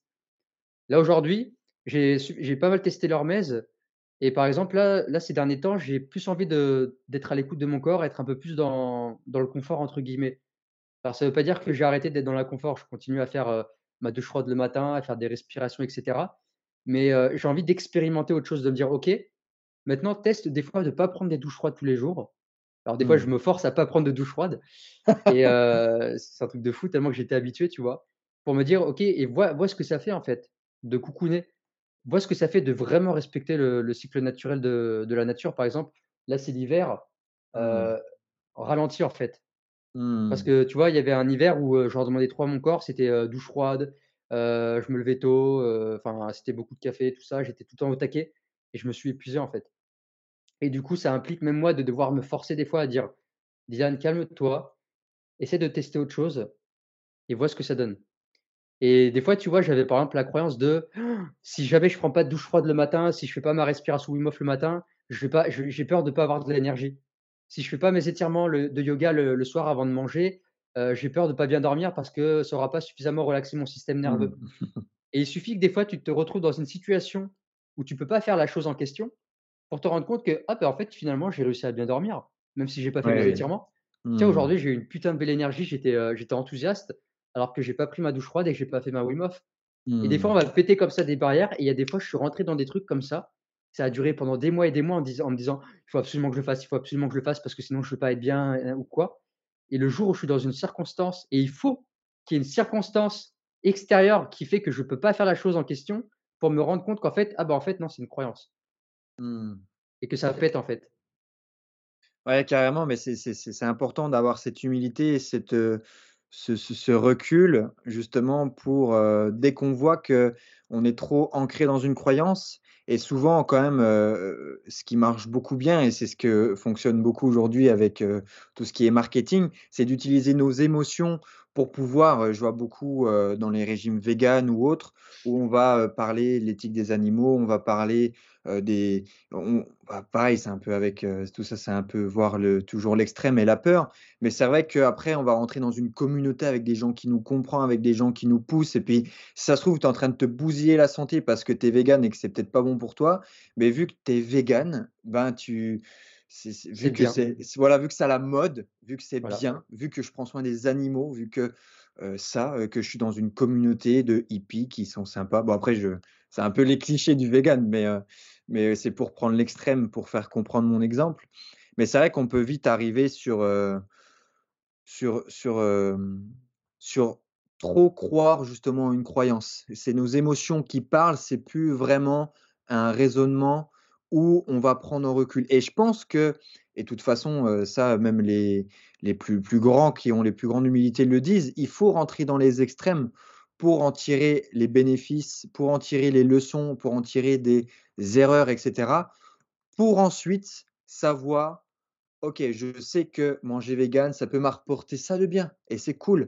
Manger carnivore, ça peut manger ça de bien et c'est cool». Ça, c'est des choses qu'on voit beaucoup avec l'alimentation et une fois que tu as épluché un petit peu les extrêmes et que tu as à peu près perçu, les bons côtés de les extrêmes qui peuvent t'apporter, bah, tu arrives à créer une harmonie où, bah, si une personne, elle est comme ça, elle vit comme ça ou si une autre, elle a telle nationalité ou telle, immunité et cetera, ben, on va pouvoir l'amener justement avec des des des principes plutôt que des règles à lui dire, bah, par rapport à tout ce que j'ai pu apprendre, par rapport à cette, lunette justement d'expert, le mieux ce serait ça pour toi et pas rentrer dans ce dogme-là et c'est, et et pour en venir à ce que tu disais tout à l'heure, nous on utilise beaucoup le terme avec Pierre de volatilité. Le fait de toujours quand même aller chercher à adapter ton corps à à ce ce ce ce truc où, bah, comme tu le dis, aujourd'hui, ça te demande une grosse adaptation de ne pas prendre de douche froide. Comme à quelqu'un, quand tu lui dis: «Bah, maintenant, faut que tu te mettes au sport parce que, heu, tu as besoin de booster ton immunité». Ton corps s'adapte toujours à quelque chose. Donc il faut savoir créer. C'est pour ça que aussi pour les adeptes du jeûne intermittent, heu, aujourd'hui, j'aime bien dire aux gens: «Apprenez à votre corps à ne pas jeûner aussi, tu vois? Pour vraiment avoir les bienfaits du jeûne, apprenez à ne pas jeûner. Pour avoir les bienfaits et vois, le sport, c'est l'exemple parfait, tu vois? Mais pour, avoir des performances dans le sport, moi, c'est mon domaine, tu es obligé d'avoir des phases de récupération. Sinon, tu tu vas droit dans le mur, tu rentres en surentraînement, tu rentres dans la blessure et ça va pas le faire et Et c'est pour ça que tu demandes de l'adaptation. C'est même il y a des jours pour les addicts de l'entraînement, ne pas s'entraîner un jour, c'est dur parce que, Mmh en plus, bah, comme tu dis, maintenant on a les réseaux sociaux, donc on voit les autres s'entraîner. Donc si on fait rien, on a l'impression que, bah, on va pas avancer aussi vite qu'eux. Toujours cette course contre la montre où il faut vite que je puisse avoir mes résultats au lieu de comprendre que c'est tout le cheminement d'une vie, qu'il faut prendre son temps au final si on veut Limite, l'objectif qui serait le le le mieux pour la santé, ce serait la longévité, quoi. Ouais, carrément, hein, Mmh. carrément. Et c'est j'aime ce que tu dis parce que ça me fait penser à une phrase qui dit, le maître maîtrise les opposés. Et ça, moi, c'est un peu mon tempérament et je sais que j'ai parlé avec beaucoup de personnes qui qui sont pareilles. Généralement, quand on est des des personnes qui adorent expérimenter comme comme toi, je pense, où tu as dû faire beaucoup de tu as dû tester beaucoup de choses, on passe forcément par les extrêmes et en fait, à force de en goûtant les opposés, en fait, on finit par trouver l'équilibre, ce qui est juste pour soi et quand on Mmh. arrive à maîtriser les opposés, c'est là où on devient vraiment maître dans un domaine. C'est-à-dire qu'on est plus Mmh. on est on est détaché de tout dogme, de toute croyance, on est détaché de nos émotions et qu'on fait la chose quand vraiment on le ressent que c'est bon pour nous, que c'est juste ouais, ouais. et ça demande du temps, ça demande des années et et parfois, tu vois, là, je je commence seulement à à à trouver l'équilibre, j'en arrive vraiment et il y a des fois, bah, encore co je suis un être humain, il y a des fois, je je peux partir pendant quelque temps, je vais je vais repartir dans un petit extrême et puis hop, je vais revenir, tu vois? Carrément. Carrément, ça résonne complètement, heu, c'est assez dingue, heu, que parce que toi, tu es, heu, je pense qu'on est de la même année. Ah, On est moi, je suis de 95. bingo Bah, voilà, 95, ouais et du et coup, quel, signe? Poisson, Oh putain, pas loin, c'est bientôt ton anniversaire là? ouais, Mars, Mars? ouais. Je suis, heu, je suis en Verseau. Ah ouais, Ah mais c'est ça, je pense qu'il y a des connexions qui se font et je me toi, justement, on parle on peut on peut se qualifier entre guillemets de de la nouvelle génération si tu veux, même si, heu, il y a encore des gens plus jeunes ou autres, mais est-ce que tu penses que quand même la génération qui arrive, heu, vont essayer de de plus en plus, heu, de de de se reconnecter un petit peu avec tout ça, heu, comme comme nous on peut faire actuellement? En fait, ça va rejoindre ce que je disais tout à l'heure, Ouais, dans quand je parlais des opposés au niveau technologique et de la nature et je pense que la jeunesse, malheureusement, ça dépendra de la famille dans laquelle elle va naître. Si ouais, elle vit dans une famille qui est à fond métaverse, ouah, Mark Zuckerberg, c'est le nouveau dieu sur terre, on bouffe, on des pizzas lyophilisées comme dans Retour vers le futur ou quoi, bah, le gamin, il va être conditionné comme ça parce ouais. qu'on arrive, ça tu le sais, on arrive, sur terre, on est on est le disque dur est vide, neutre Mmh. et ensuite on reçoit les croyances, les dogmes, heu, les peurs, les les perceptions de ceux qui vont nous élever, nous éduquer. Donc c'est un petit peu une ça va être un petit peu là la course de qui va arriver en premier, tu vois? Je pense, je sais pas trop.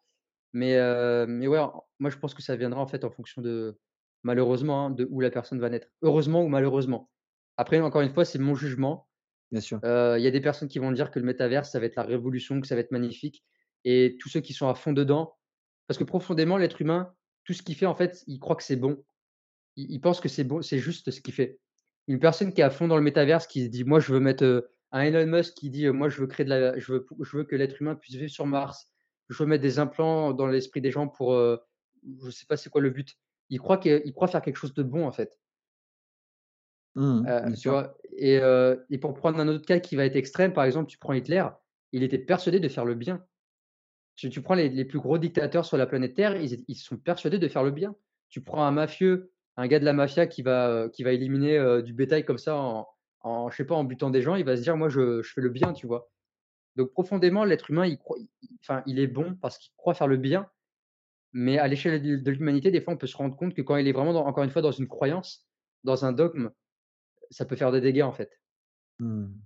Ça peut faire des dégâts ou ça peut créer, ça peut créer des choses merveilleuses comme de l'art, de la belle Ouais, musique, de l'harmonie des choses comme ça, en fait.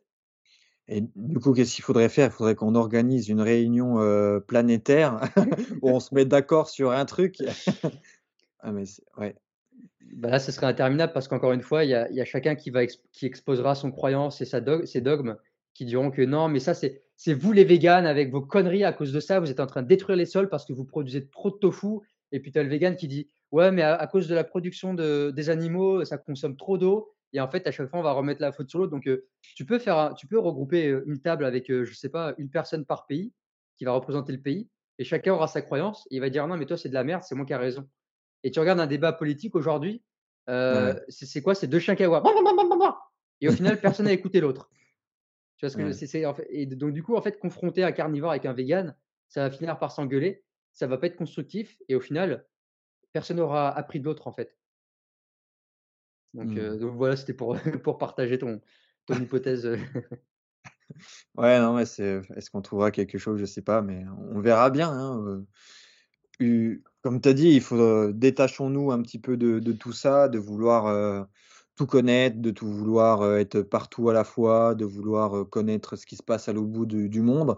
Essaie déjà de de de te centrer sur toi, de voir, heu, ce qui se passe à tes pieds, de la beauté de de ce que tu as, simplement en contemplant sans forcément être, forcément, un fou à vouloir, voir, exactement ce qui se passe, tu vois? Mais mais moi, c'est ce que je dis aux gens et puis c'était une une interview de Yann Arthus Bertrand, si tu connais ce ce documentaliste, heu, c'est un grand photographe vidéaste qui a fait, heu, des très beaux, heu, documentaires animaliers. Et et du coup, il était, interviewé sur Thinkerview, qui est une, chaîne sur YouTube qui justement aime bien rentrer, dans dans la profondeur des choses pour essayer de comprendre qui peut être derrière, toutes, ces problématiques, actuelles. Et il expliquait que c'est une personne du coup qui a fait les pays du monde entier pour, voir les plus beaux paysages, photographiés, filmés, vraiment des choses incroyables. Mais il a remarqué que la plus beau beauté qu'il avait, c'était vraiment à ses pieds parce que pendant le confinement, il a fallu qu'il reste chez lui et que l'endroit le plus beau qu'il ait jamais visité de sa vie, bah, en fait, c'était son jardin. Il a pu Waouh! voir en fait pendant, ces quelques mois du confinement toute la beauté que pouvait avoir la nature de se reconstruire, de pouvoir, vivre en harmonie, tous les matins, il allait, dans son, dans son jardin et puis il pouvait voir, il observait, chaque, plante ou espèce, vivante ou autre agir et puis tu vois, il essayait de voir un petit peu, comment, on arrivait à bourgeonner, un enfin comment un arbre arrivait à bourgeonner, à pouvoir faire une feuille, une fleur, un fruit et heu, juste en contemplant au même endroit cette même chose tous les jours, il a dit: «Ça vaut bien plus que toutes les tous les plus beaux endroits du monde». Tu vois? C'est c'est Il ouf, a quoi. il a retrouvé son âme d'enfant, c'est ce qu'on a perdu nous. Ouais, l'é l'émerveillement, quoi. Ouais, quand tu regardes un un enfant, en fait, c'est le c'est un je sais plus qui qui c'est qui disait ça, hem, il disait en fait un un enfant ça c'est un vrai, c'est un il t'apprend la vie, en fait. Il est spontané, il est il est il est dans le présent, il pense pas au passé, il pense pas au futur et il est là, il est dans l'émerveillement.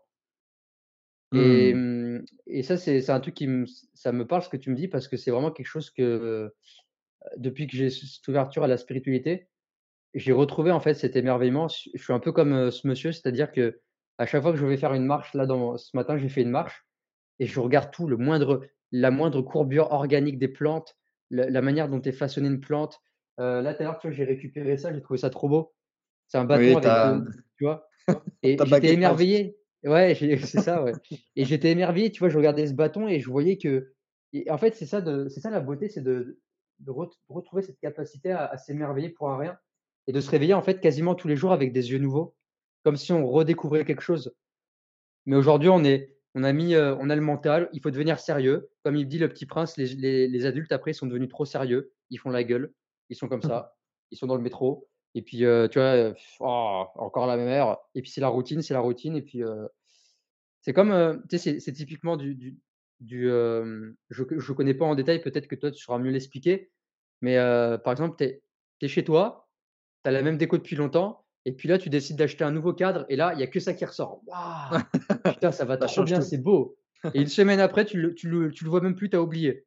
Parce que Mmh. le cerveau, en fait, il l'a balayé Mmh. et heu et encore une fois, faut faut des fois, je sais pas s'il faut ou pas, mais aller un petit peu à à contre-courant, en fait, de des processus physiologiques et de garder cet émerveillement. Parce que sinon, je pense qu'on l'âme l'âme et l'esprit vieillit encore plus vite. Si au final, heu, tout est banal, heu, ce stylo, bon, bah, ouais, j'ai écrit avec, heu, hier, donc heu, voilà, je le connais. Alors qu'on pourrait le prendre et se dire: «Ah ouais, mais en fait, j'avais pas vu que Bic, c'était écrit comme ça.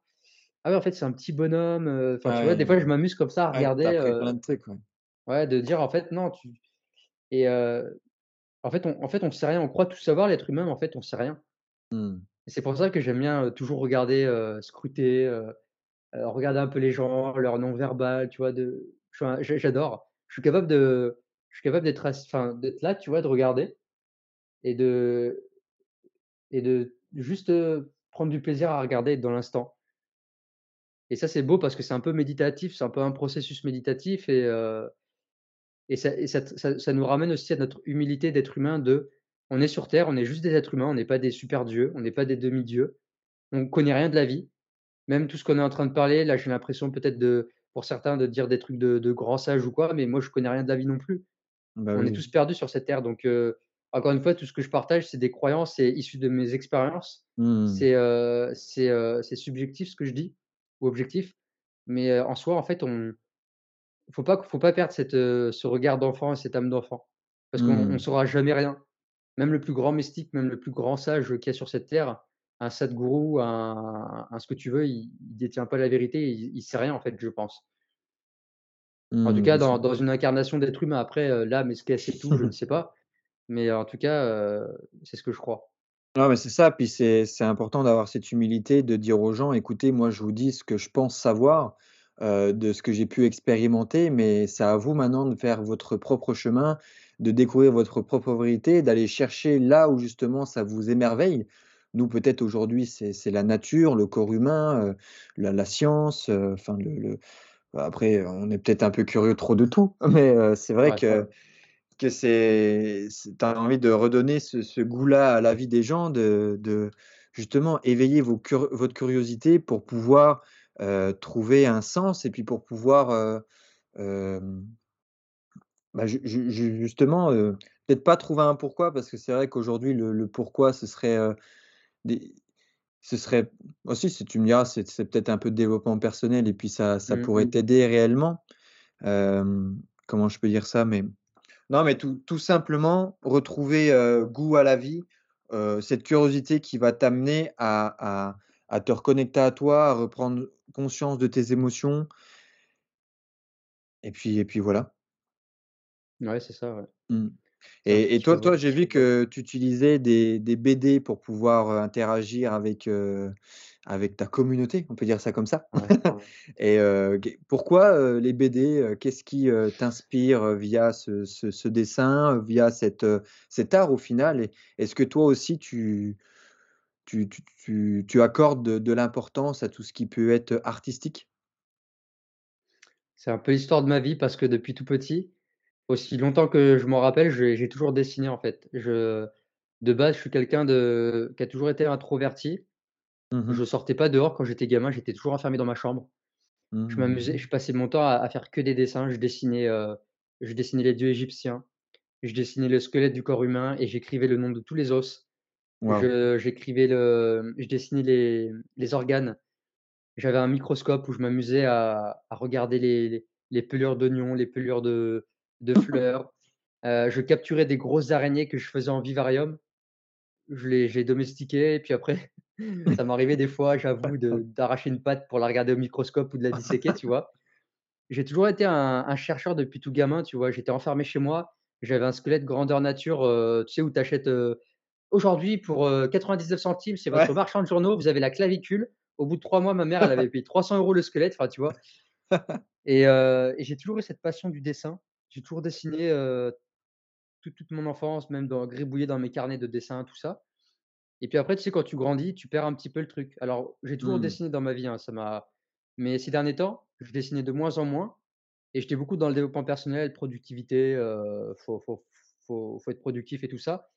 Et du coup, je dessinais moins parce que dessiner, c'était pas productif, parce que dessiner, ça me permettait pas d'atteindre ma liberté financière, et blablabla, tu vois? Et puis, et et puis après, c'est quand quand je me suis ouvert à la spiritualité, à ce ces trucs de de d'enfant intérieur, quand j'ai repris contact avec moi-même par l'auto par l'auto-hypnose avec des régressions dans le passé, où je suis allé vraiment chercher vraiment ce qui profondément me m'animait Mmh. et ben, en fait, j'ai voulu reconnecter avec ces à refaire du dessin, tu vois? À redessiner. Là, j'ai fait des dessins, de fresques égyptiennes, heu, là, je suis en train de faire des dessins de géométrie sacrée, heu, là, je fais les bandes dessinées et en fait, ça me venait, ç ça m'est venu un soir quand j'écrivais, heu, je tiens un journal des fois où j'écris, tu vois? Quand j'ai envie de de me parler un petit peu et en fait, je me disais: «Bah, Dylan, en fait, là, en ce moment, tu écris des posts», donc c'était des photos avec, heu, un pavé en bas et en fait, j'étais à la recherche de reconnaissance de je veux gagner un maximum de likes, un maximum d'abonnés et cetera et et quand je me suis dit vraiment honnêtement: «Dylan, est-ce que pourquoi tu fais ces posts?» je me suis En fait, la réponse était, pour la reconnaissance, pour les likes. Je me suis dit: «Comment tu pourrais continuer à apporter de la valeur aux gens en te détachant du résultat, en te détachant de de absolument avoir, des likes et cetera, tout en nourrissant des valeurs profondes, des choses qui t'animent?»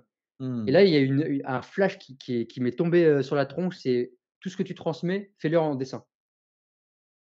Et du coup, le lendemain, en fait, j'ai publié ma première BD. Enfin, j'ai commencé à dessiner ma première BD et la toute première, c'était, les effets du café sur le cerveau et a été un et et en fait, paradoxalement, j'étais totalement détaché du résultat et c'était le post à à cette époque où j'ai fait le plus de likes. Ça Mmh. ça a partagé dans tous les sens, les gens étaient: «Waouh, c'était trop bien ce que tu as fait et tout» et du mo au moment où j'ai lâché ce truc de j'arrête de courir après la reconnaissance, après les j'aime et je fais ce que j'aime profondément et bah, là, j'ai pu m'attirer ce que après je quoi je Waouh! courais. C'est le Ouais. typique, heu, fuis-moi je te suis, suis-moi je te fuis, hein. Le mec qui court après l'argent et il il en arrive il en a jamais et puis le jour où il arrête et qu'il il fait vraiment ce qu'il kiffe et ben il s'attire en fait, parce qu'en fait, c'est un un un truc un peu de tu sais, ce truc de loi d'attraction, c'est-à-dire, ce que tu cours après, en fait, tu Mmh. tu le tu t'en éloignes parce que tu crées le manque. Tu vas Mmh. vibrer le manque, en fait. À partir du moment où tu as un certain lâcher prise par rapport au résultat, bah, les choses vont venir naturellement. Mmh. Dès que tu as plus de friction, dès qu'il y a plus de charge mentale, dès que dès que tu es juste dans le cœur, dans je fais ce que je kiffe, bah, après ça devient fluide. Mmh. Ouais, c'est c'est super, c'est vrai que c'est c'est ce qui te permet aussi, entre guillemets, «de te démarquer». Ça ouais. permet de voir que que que tu le fais, que tu le fais avec ton cœur surtout, c'est c'est ce qu'on ressent dans tes dessins, enfin, en tout cas, c'est ce que je ressens et puis, hem, où où est-ce que tu vas chercher justement toutes ces connaissances que tu peux nous nous nous nous transmettre de par ces ces dessins? Est-ce que tu as suivi des formations en particulier? Est-ce que c'est de la pure curiosité? Est-ce que ça en est même ton métier aujourd'hui, heu, de faire tout ça? Heu, les connaissances, alors j'ai aucun diplôme, ça a été vraiment de la pure lecture de livres, regarder plein de podcasts, faire des mind maps de livres et de podcasts, tu vois? De genre, Andrew Huberman, Ouais. heu, par moments c'était Dave Asprey, heu, voilà plein d'experts dans la dans la nutrition, le biohacking et tout ça. Mmh. Heu, ça a été c'est beaucoup aussi le fruit de d'expériences personnelles, Mmh. parce que ça c'est important. Il Faut pas juste lire, un bouquin, et et et le recracher, mais l'expérimenter. Après j'ai fait quelques formations en ligne, par exemple les les formations de de Pierre Dufresne, j'en ai acheté 3, mais c'est pas des trucs certifiants, tu vois? Oui, bien sûr. Je me suis formé récemment aux soins énergétiques, qui s'appelle le Lao-Shi, mais Mmh. j'ai pas de je suis pas naturopathe, je suis pas diététicien et et du coup aujourd'hui je, mmh, je retransmets juste en dessin, voilà, tout ce que j'ai appris, tout ce que j'utilise enfin enfin c'est surtout en fait des choses qui me sont utiles à moi. Et qui sont utiles, je sais qu'une personne qui est dans ce «système» entre guillemets, bah, par exemple, lui faire une BD pour lui dire pour la sensibiliser sur les dangers de la de la lumière artificielle, je sais que ça va lui faire du bien. Je sais que ça peut po potentiellement être pertinent pour certaines certaines personnes qui vont écouter mon conseil. Mmh. Donc je me place souvent à la personne en me disant: «De quoi les gens ils ont besoin?» mmh. qui pourrait leur être utile et heu, qui concrètement s'ils l'appliqueraient dans leur vie, ça leur aiderait, ça les aiderait. Et heu, après non, là là j'ai mon activité, mais je n'en vis pas encore. Mmh mh. Donc c'est notamment, j'ai des formations en ligne, j'en ai 2 qui il y en a une qui s'appelle, l'art du sommeil, où je donne toutes les stratégies pour optimiser son sommeil super. et un autre qui s'appelle l'art du calme intérieur, avec des exercices de respiration, des exercices de conscience, de se réapproprier une respiration nasale de qualité, des exercices anti-stress de de yoga, de méditation, voilà tout plein de conseils. Et et à côté de ça, je fais des accompagnements privés, où là, c'est sur 3 mois et vraiment j'accompagne la personne en fonction de sa problématique. Mais c'est toujours encore une fois dans un processus holistique. C'est-à-dire que je vais pas recracher des une structure qui va être valable pour tout le monde, ça va dépendre de la personne, en fait. Mmh. Ça va dépendre de de son mode de vie, de l'âge qu'elle a, de ses objectifs, de ses problématiques. Enfin ça ça tu le sais, hein, tu sais que Oui, l'ayurveda, la médecine chinoise, tout ça tout ça, c'est holistique. Et tu as un as organe qui a un problème, tous les autres, ils vont en pâtir. Tu as un problème de sommeil, tout le reste va en pâtir. Mmh. Et du coup, en fait, c'est tout ça qu'il faut rééquilibrer donc heu, en en ce moment, je tends vers, hem, vers vraiment aider les gens à travers mes formations, à travers même le contenu gratuit sur Instagram et ma chaîne YouTube. Et après par la suite, j'aimerais bien, pourquoi pas créer des carrément des retraites ou des stages où je je pourrais aider les gens à redevenir, heu, tu vois, ça c'est une idée de bande dessinée que j'aimerais bien faire, ça serait de de j'ai une idée aussi de de de bande dessinée, de publier, une vraie bande dessinée Mmh mh. pour, ce serait une BD initiatique où la personne, je l'appellerais de de citadin à circadien. Tu vois? C'est une idée que j'ai, mais le processus, ça serait d'aider la personne à l'amener, à une reconnexion à elle-même et à la nature, avec des processus uniquement, naturels. Ah bah, c'est top, moi je peux t'encourager qu'à ça et et si un jour tu sors ça, il faut nous le partager, parce que je pense que ça peut être, une Ouais. très belle source, d'inspiration et de de lecture et et et qu'est-ce qui t'est arrivé toi à à vouloir, entre guillemets «autant» parce que je sais pas si tu me dis que tu as baigné quand même beaucoup étant petit dans la recherche, dans le dessin, le corps humain, le vivant au final. Qu'est-ce qui t'a amené à vouloir autant justement aider les autres, à autant être dans cet, aspect, santé, et reconnexion avec soi et et à la nature? Bah, en fait, ça a été le ça a été un cheminement, c'est pas arrivé comme ça d'un coup. OK. En fait, si tu veux, le le processus, il a il a commencé à mes 18 ans, quand j'ai perdu mon père qui, mmh, qui s'est suicidé, en fait, à mes 18 ans, mon père s'est suicidé Mmh. et donc du coup, ça a été un gros choc. C'est là où, du coup, Mmh. j'ai déménagé à Marseille 1 an après et et je suis passé vraiment par un un stade de mal-être où j'étais vraiment pas bien dans ma peau, dans mon corps. Pour le Mmh. coup, je me couchais à 04:00 du mat et je me réveillais à 14:00 et puis, c'est parti de juste d'un truc, c'est mon meilleur ami, un jour, il m'a envoyé un message, il m'a dit: «Ouais, j'ai commencé un programme en ligne de sport qui s'appelle Insanity». C'est un truc qui dure 2 mois, c'est du cardio, Je connais, je l'ai fait. Tu l'as J'ai fait? commencé j'ai commencé par ça aussi mec, pour pouvoir faire ma Ah! transformation parce que pareil, moi énorme. j'ai commencé le sport parce que j'étais en surpoids et que j'avais un un un gros mal-être et j'ai commencé aussi par Insanity. Putain, génial. Je l'ai fait Ça, aussi, c'était ouf ce programme, ça me ça ça me Ouais. rappelle des souvenirs, tu me dis ça, j'avais complètement zappé, mais c'est vrai que bah, j'ai fait ça en fait ça en parallèle avec, hem, avec aussi un coach qui a complètement du coup, bah, changé ma vie, qui est le le père de mon meilleur ami. Parce qu'en fait, dans ces moments-là, de cette période-là, hem, c'était à mes 18 ans où justement, heu, je m'auto-sabotais, on va dire, hein. L'auto-sabotage, moi, m'a beaucoup appris en tout cas et Mmh. Et j'étais en surpoids et du coup, j'étais un peu rebelle contre tout, j'aimais pas l'école et cetera et jusqu'à ce que je, bah, loupe, ma 1re année au bac et que, bah, je dois, redoubler, tu vois? Puis mon meilleur ami à cette époque-là, qui lui partait chez les moines Shaolin en Chine, parce qu'il a toujours, fait des arts martiaux depuis qu'il est tout petit et lui aussi qui a eu qui a connu de de grosses tristesses et de gros traumatismes dans son enfance, s'est dit: «Ben, c'est l'heure de le faire quoi, de d'aller chercher ce cheminement, heu, spi peut-être pas spirituel, mais de me recentrer sur moi» et du coup, il m'a dit: «Bah, écoute, moi je pars 1 an en Chine. Toi» en gros, il m'a pas trop laissé le choix, tu vois? Il m'a dit: «Toi, hem, sachant qu'on est meilleurs potes, quand je reviens dans 1 an, on se prend un appartement et puis on va dans une ville étudiante pour pouvoir faire nos études ensemble. Mais par contre, tu as 1 an pour trouver un sens à ta vie, pour trouver ce qui te passionne, ce qui te fascine et à te reprendre en main, perdre du poids et tout le bordel». Donc je dit: «OK, vas-y, on fonce» et du coup, je me suis inscrit dans la salle de son père où, qui m'a pris en main et puis c'est une salle, un peu, son son père, coach Fab, s'il m'écoute, qui, qui qui c'est un ancien militaire donc tu vois? C'est, il faut arriver à l'heure. ouais. Moi, il m'envoyait des messages, tu sais, limite des fois j'étais, ouais, j'étais en hormèse complète là. C'était, «Ce soir, tu es inscrit au cours». Alors que j'avais même pas dit à mes parents: «Est-ce que je peux aller au sport et tout?» c'est lui qui me disait, «Ce soir, tu viens, sinon, si tu reviens demain, je te louperai pas», tu vois? Donc bah, ça m'a quand même bien aidé, ça m'a remis dans le droit chemin et du coup, j'ai trouvé cette passion par le sport, non pas forcément pour le sport, mais parce que, le fait de de pouvoir revivre pour, se redonner une santé, d'enlever tout ce poids qui pesait, d'enlever tout ce bah, tout c'est un tas de choses après comme comme, heu, toi tu l'as mentionné juste avant, c'est c'est le chem enfin, c'est un chemin de vie, tu vois? C'est pas d'un seul Mmh. coup j'ai perdu du poids et puis, c'était la renaissance complète de Victor et puis Ouais. cetera. Non, je suis repassé par des moments difficiles où je me suis, saboté, heu, auto-saboté autrement, hem, jusqu'à ce que je trouve une réelle harmonie, tu vois?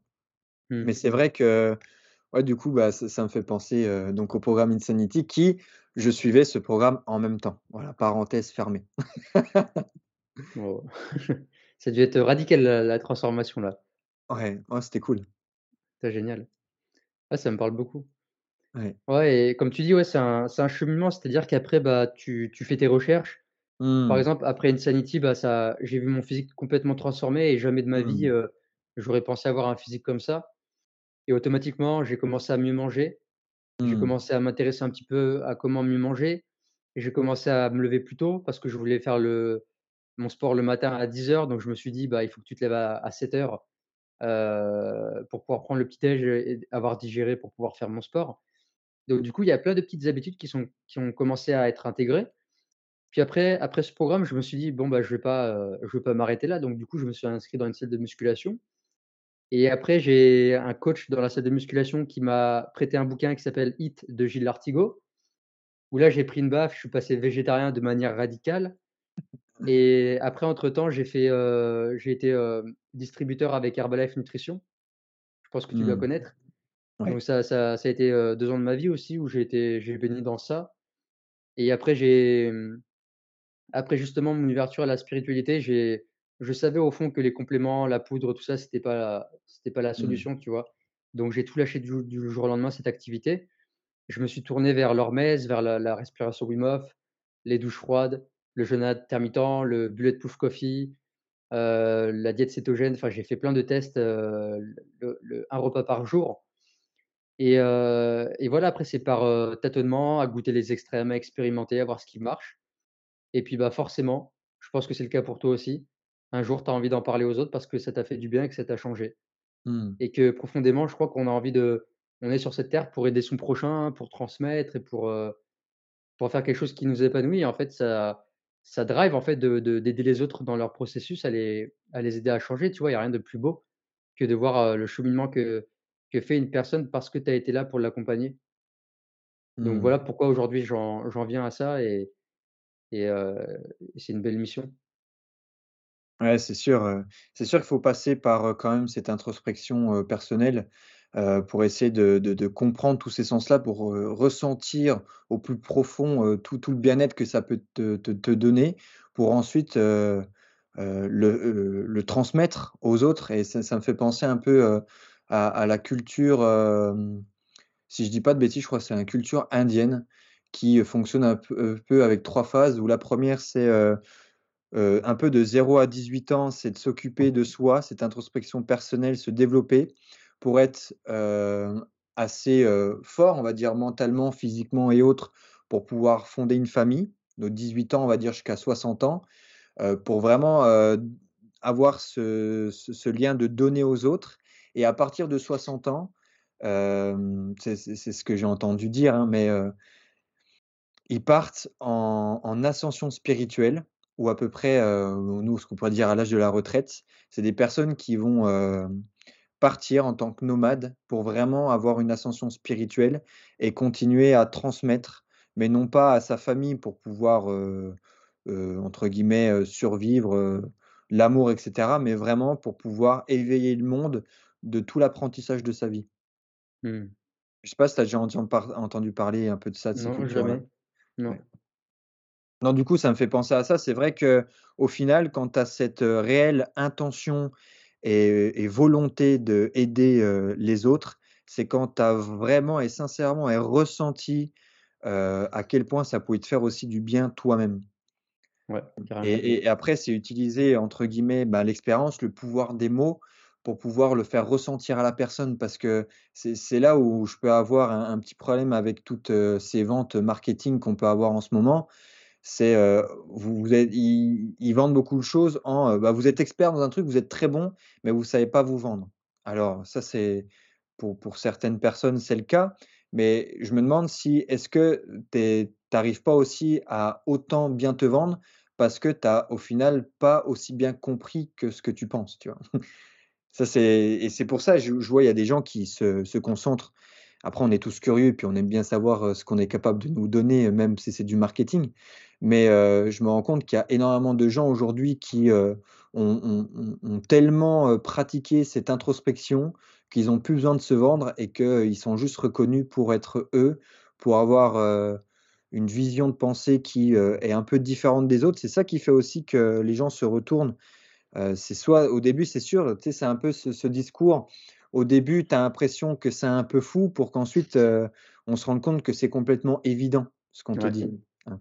Je l'ai formulé d'une autre manière, c'est pas vraiment ça le le truc, mais Ouais, je comprends ce que tu veux dire, je vois le le processus. ouais et du coup, heu, ouais, c'est vrai, c'est marrant d'avoir un petit peu, ce même chemin de vie, ça ça résonne beaucoup, tout tout ce que tu peux me dire ou toutes les expériences que tu as pu avoir, je me reconnais beaucoup en en ta personnalité, en ta façon de voir les choses.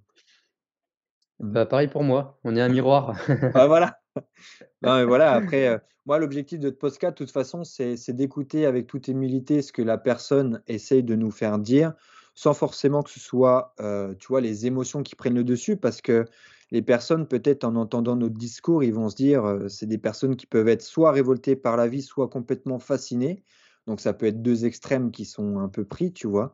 Mais le but, c'est justement, c'est prenez ce qui vous font sens, prenez ce qui vous semble pertinent, acceptez ce que les autres ont des croyances et ce que peuvent croire, hem, accepter leur vérité pour, au final, concevoir la vôtre, votre, heu, propre vérité.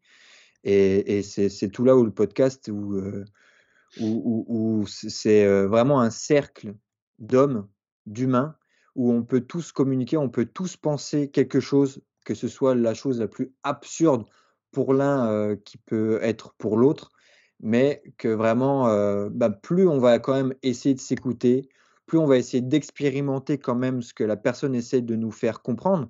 Parce que si on met jamais d'action et que c'est que, heu, du blabla, bah, c'est sûr que des fois on va se dire: «Bah, de toute façon, il fait que de parler, il fait jamais rien». Bah, on va essayer de faire quand même, je vois beaucoup avec la respiration. La respiration, ça peut être quelque chose au début de complètement flou, de futile parce qu'on la voit pas. C'est un monde imaginaire, c'est un monde, invisible si tu veux et au final, quand tu quand tu te tu te rends compte que «l'invisible» entre guillemets comme l'air, ça peut te procurer des sensations qui, heu, qui sont, réelles, bah, c'est là où tu peux vite avoir une autre vision, une perception de la vie. Carrément. Ouais. Ça rejoint ce qu'on disait au début, c'est d'avoir la de de de croire sans même le voir. Ouais.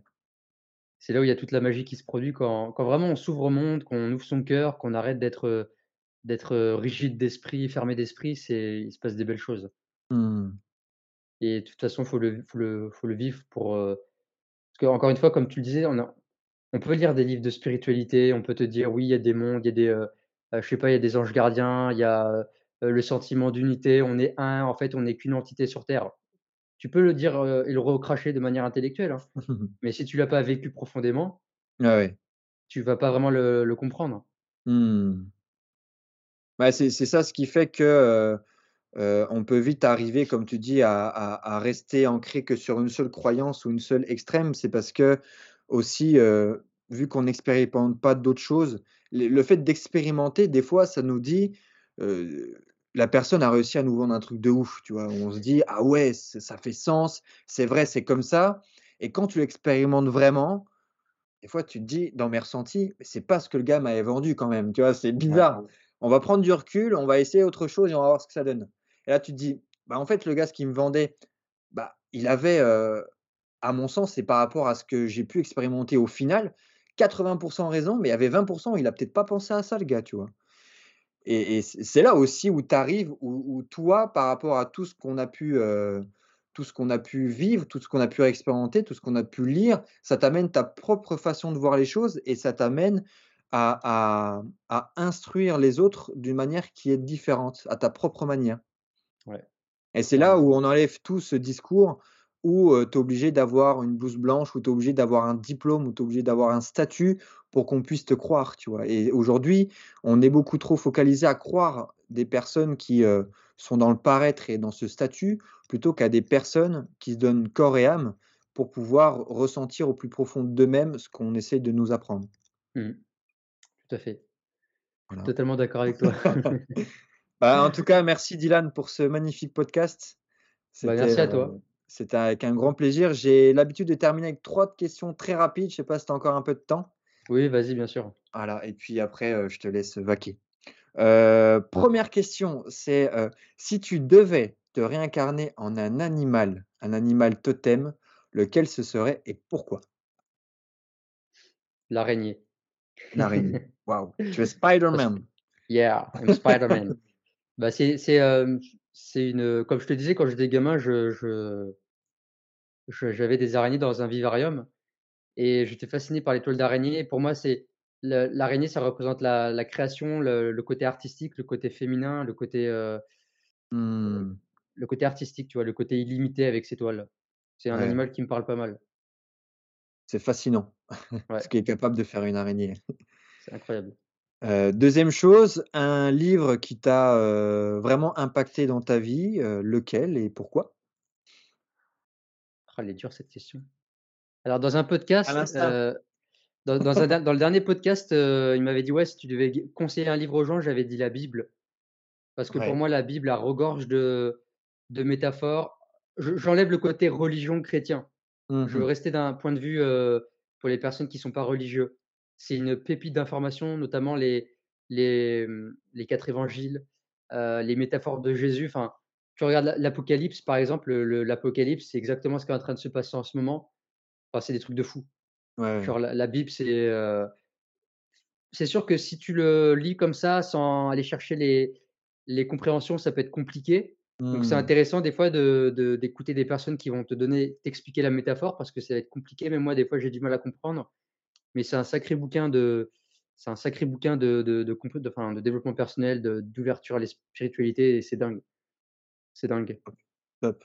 Sinon sinon ce que je pourrais recommander d'autre quand même, parce que les gens en ont besoin dans ce monde-là, c'est les pensées de Marc Aurèle, le stoïcisme. Mmh. Mmh. Oui, bah, oui.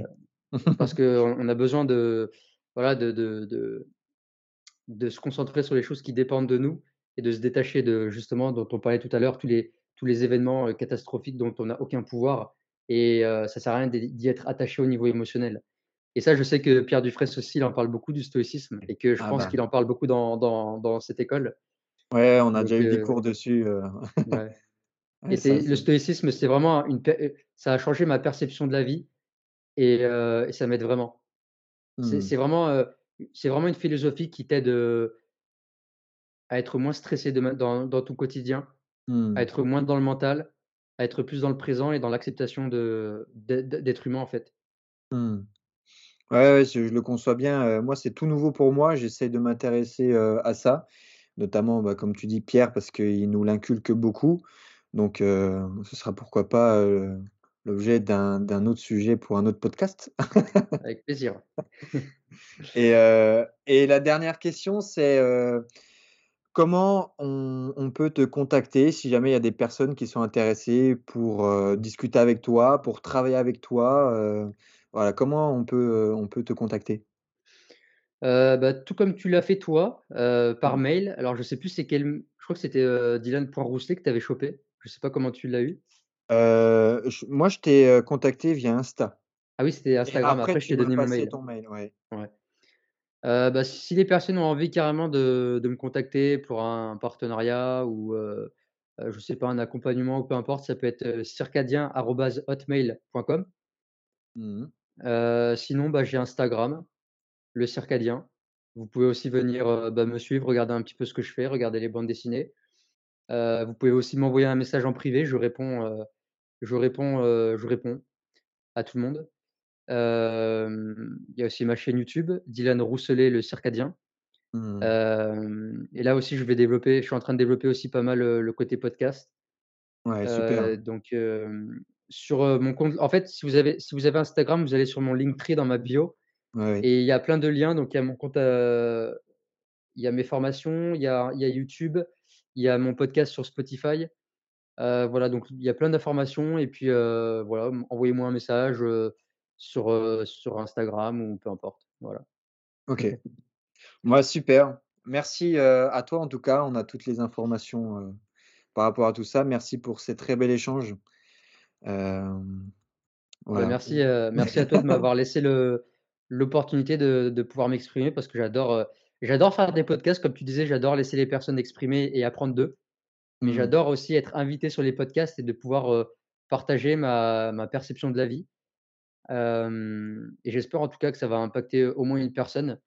Donc si vraiment, ça ça vous impacte, n'hésitez pas à juste me faire un me dire un merci ou ou me donner un petit retour de de ce que ça vous a parlé et voilà, dans tous les cas, c'est merveilleux. Moi, j'adore échanger avec les avec les gens et et j'aimerais bien, justement développer ces podcasts, mais oui. en vrai, c'est-à-dire à aller à Mmh. la rencontre des personnes avec des caméras et tu vois, comme, le podcast London Real où, ça se fait beaucoup aux États-Unis où il y a carrément il y a 2 fauteuils et on parle vraiment avec la personne. Parce que j'adore faire des podcasts comme ça en visio, mais il y a pas le côté, on est dans la matrice, tu vois? Ouais.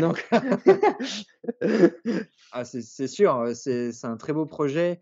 C'est vrai que ça demande encore, c'est pas mal de courage de faire ces choses-là, d'être en face de personnes, peut-être des personnes que tu ne connais pas. Tu vois? Même, ouais. moi pour avoir commencé de podcast ce podcast-là depuis le mois de décembre, donc tu vois, c'est tout récent, ça fait 2 mois.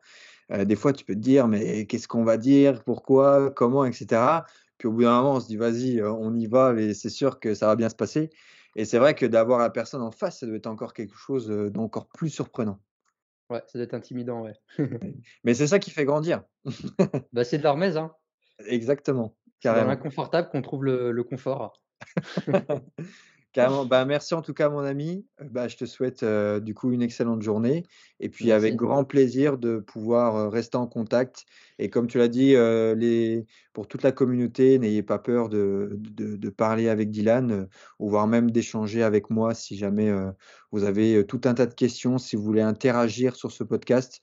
De toute façon, tout va être noté dans la description, comment, nous contacter, aussi bien Dylan que moi et Partagez vos réflexions, hein, même le fait de les partager, Mmh. ça nous fait grandir, ça nous permet de de voilà aussi de de de de faire évoluer notre système de pensée donc avec grand plaisir de pouvoir échanger avec chacun d'entre vous. Parce que personne ne détient la vérité. Exactement. On on restera sur cette sage parole. Bon, eh bien merci à toi Dylan. Merci à toi Victor, c'était un Allez plaisir. à plus. Merci. Ciao, Bye bye. bye.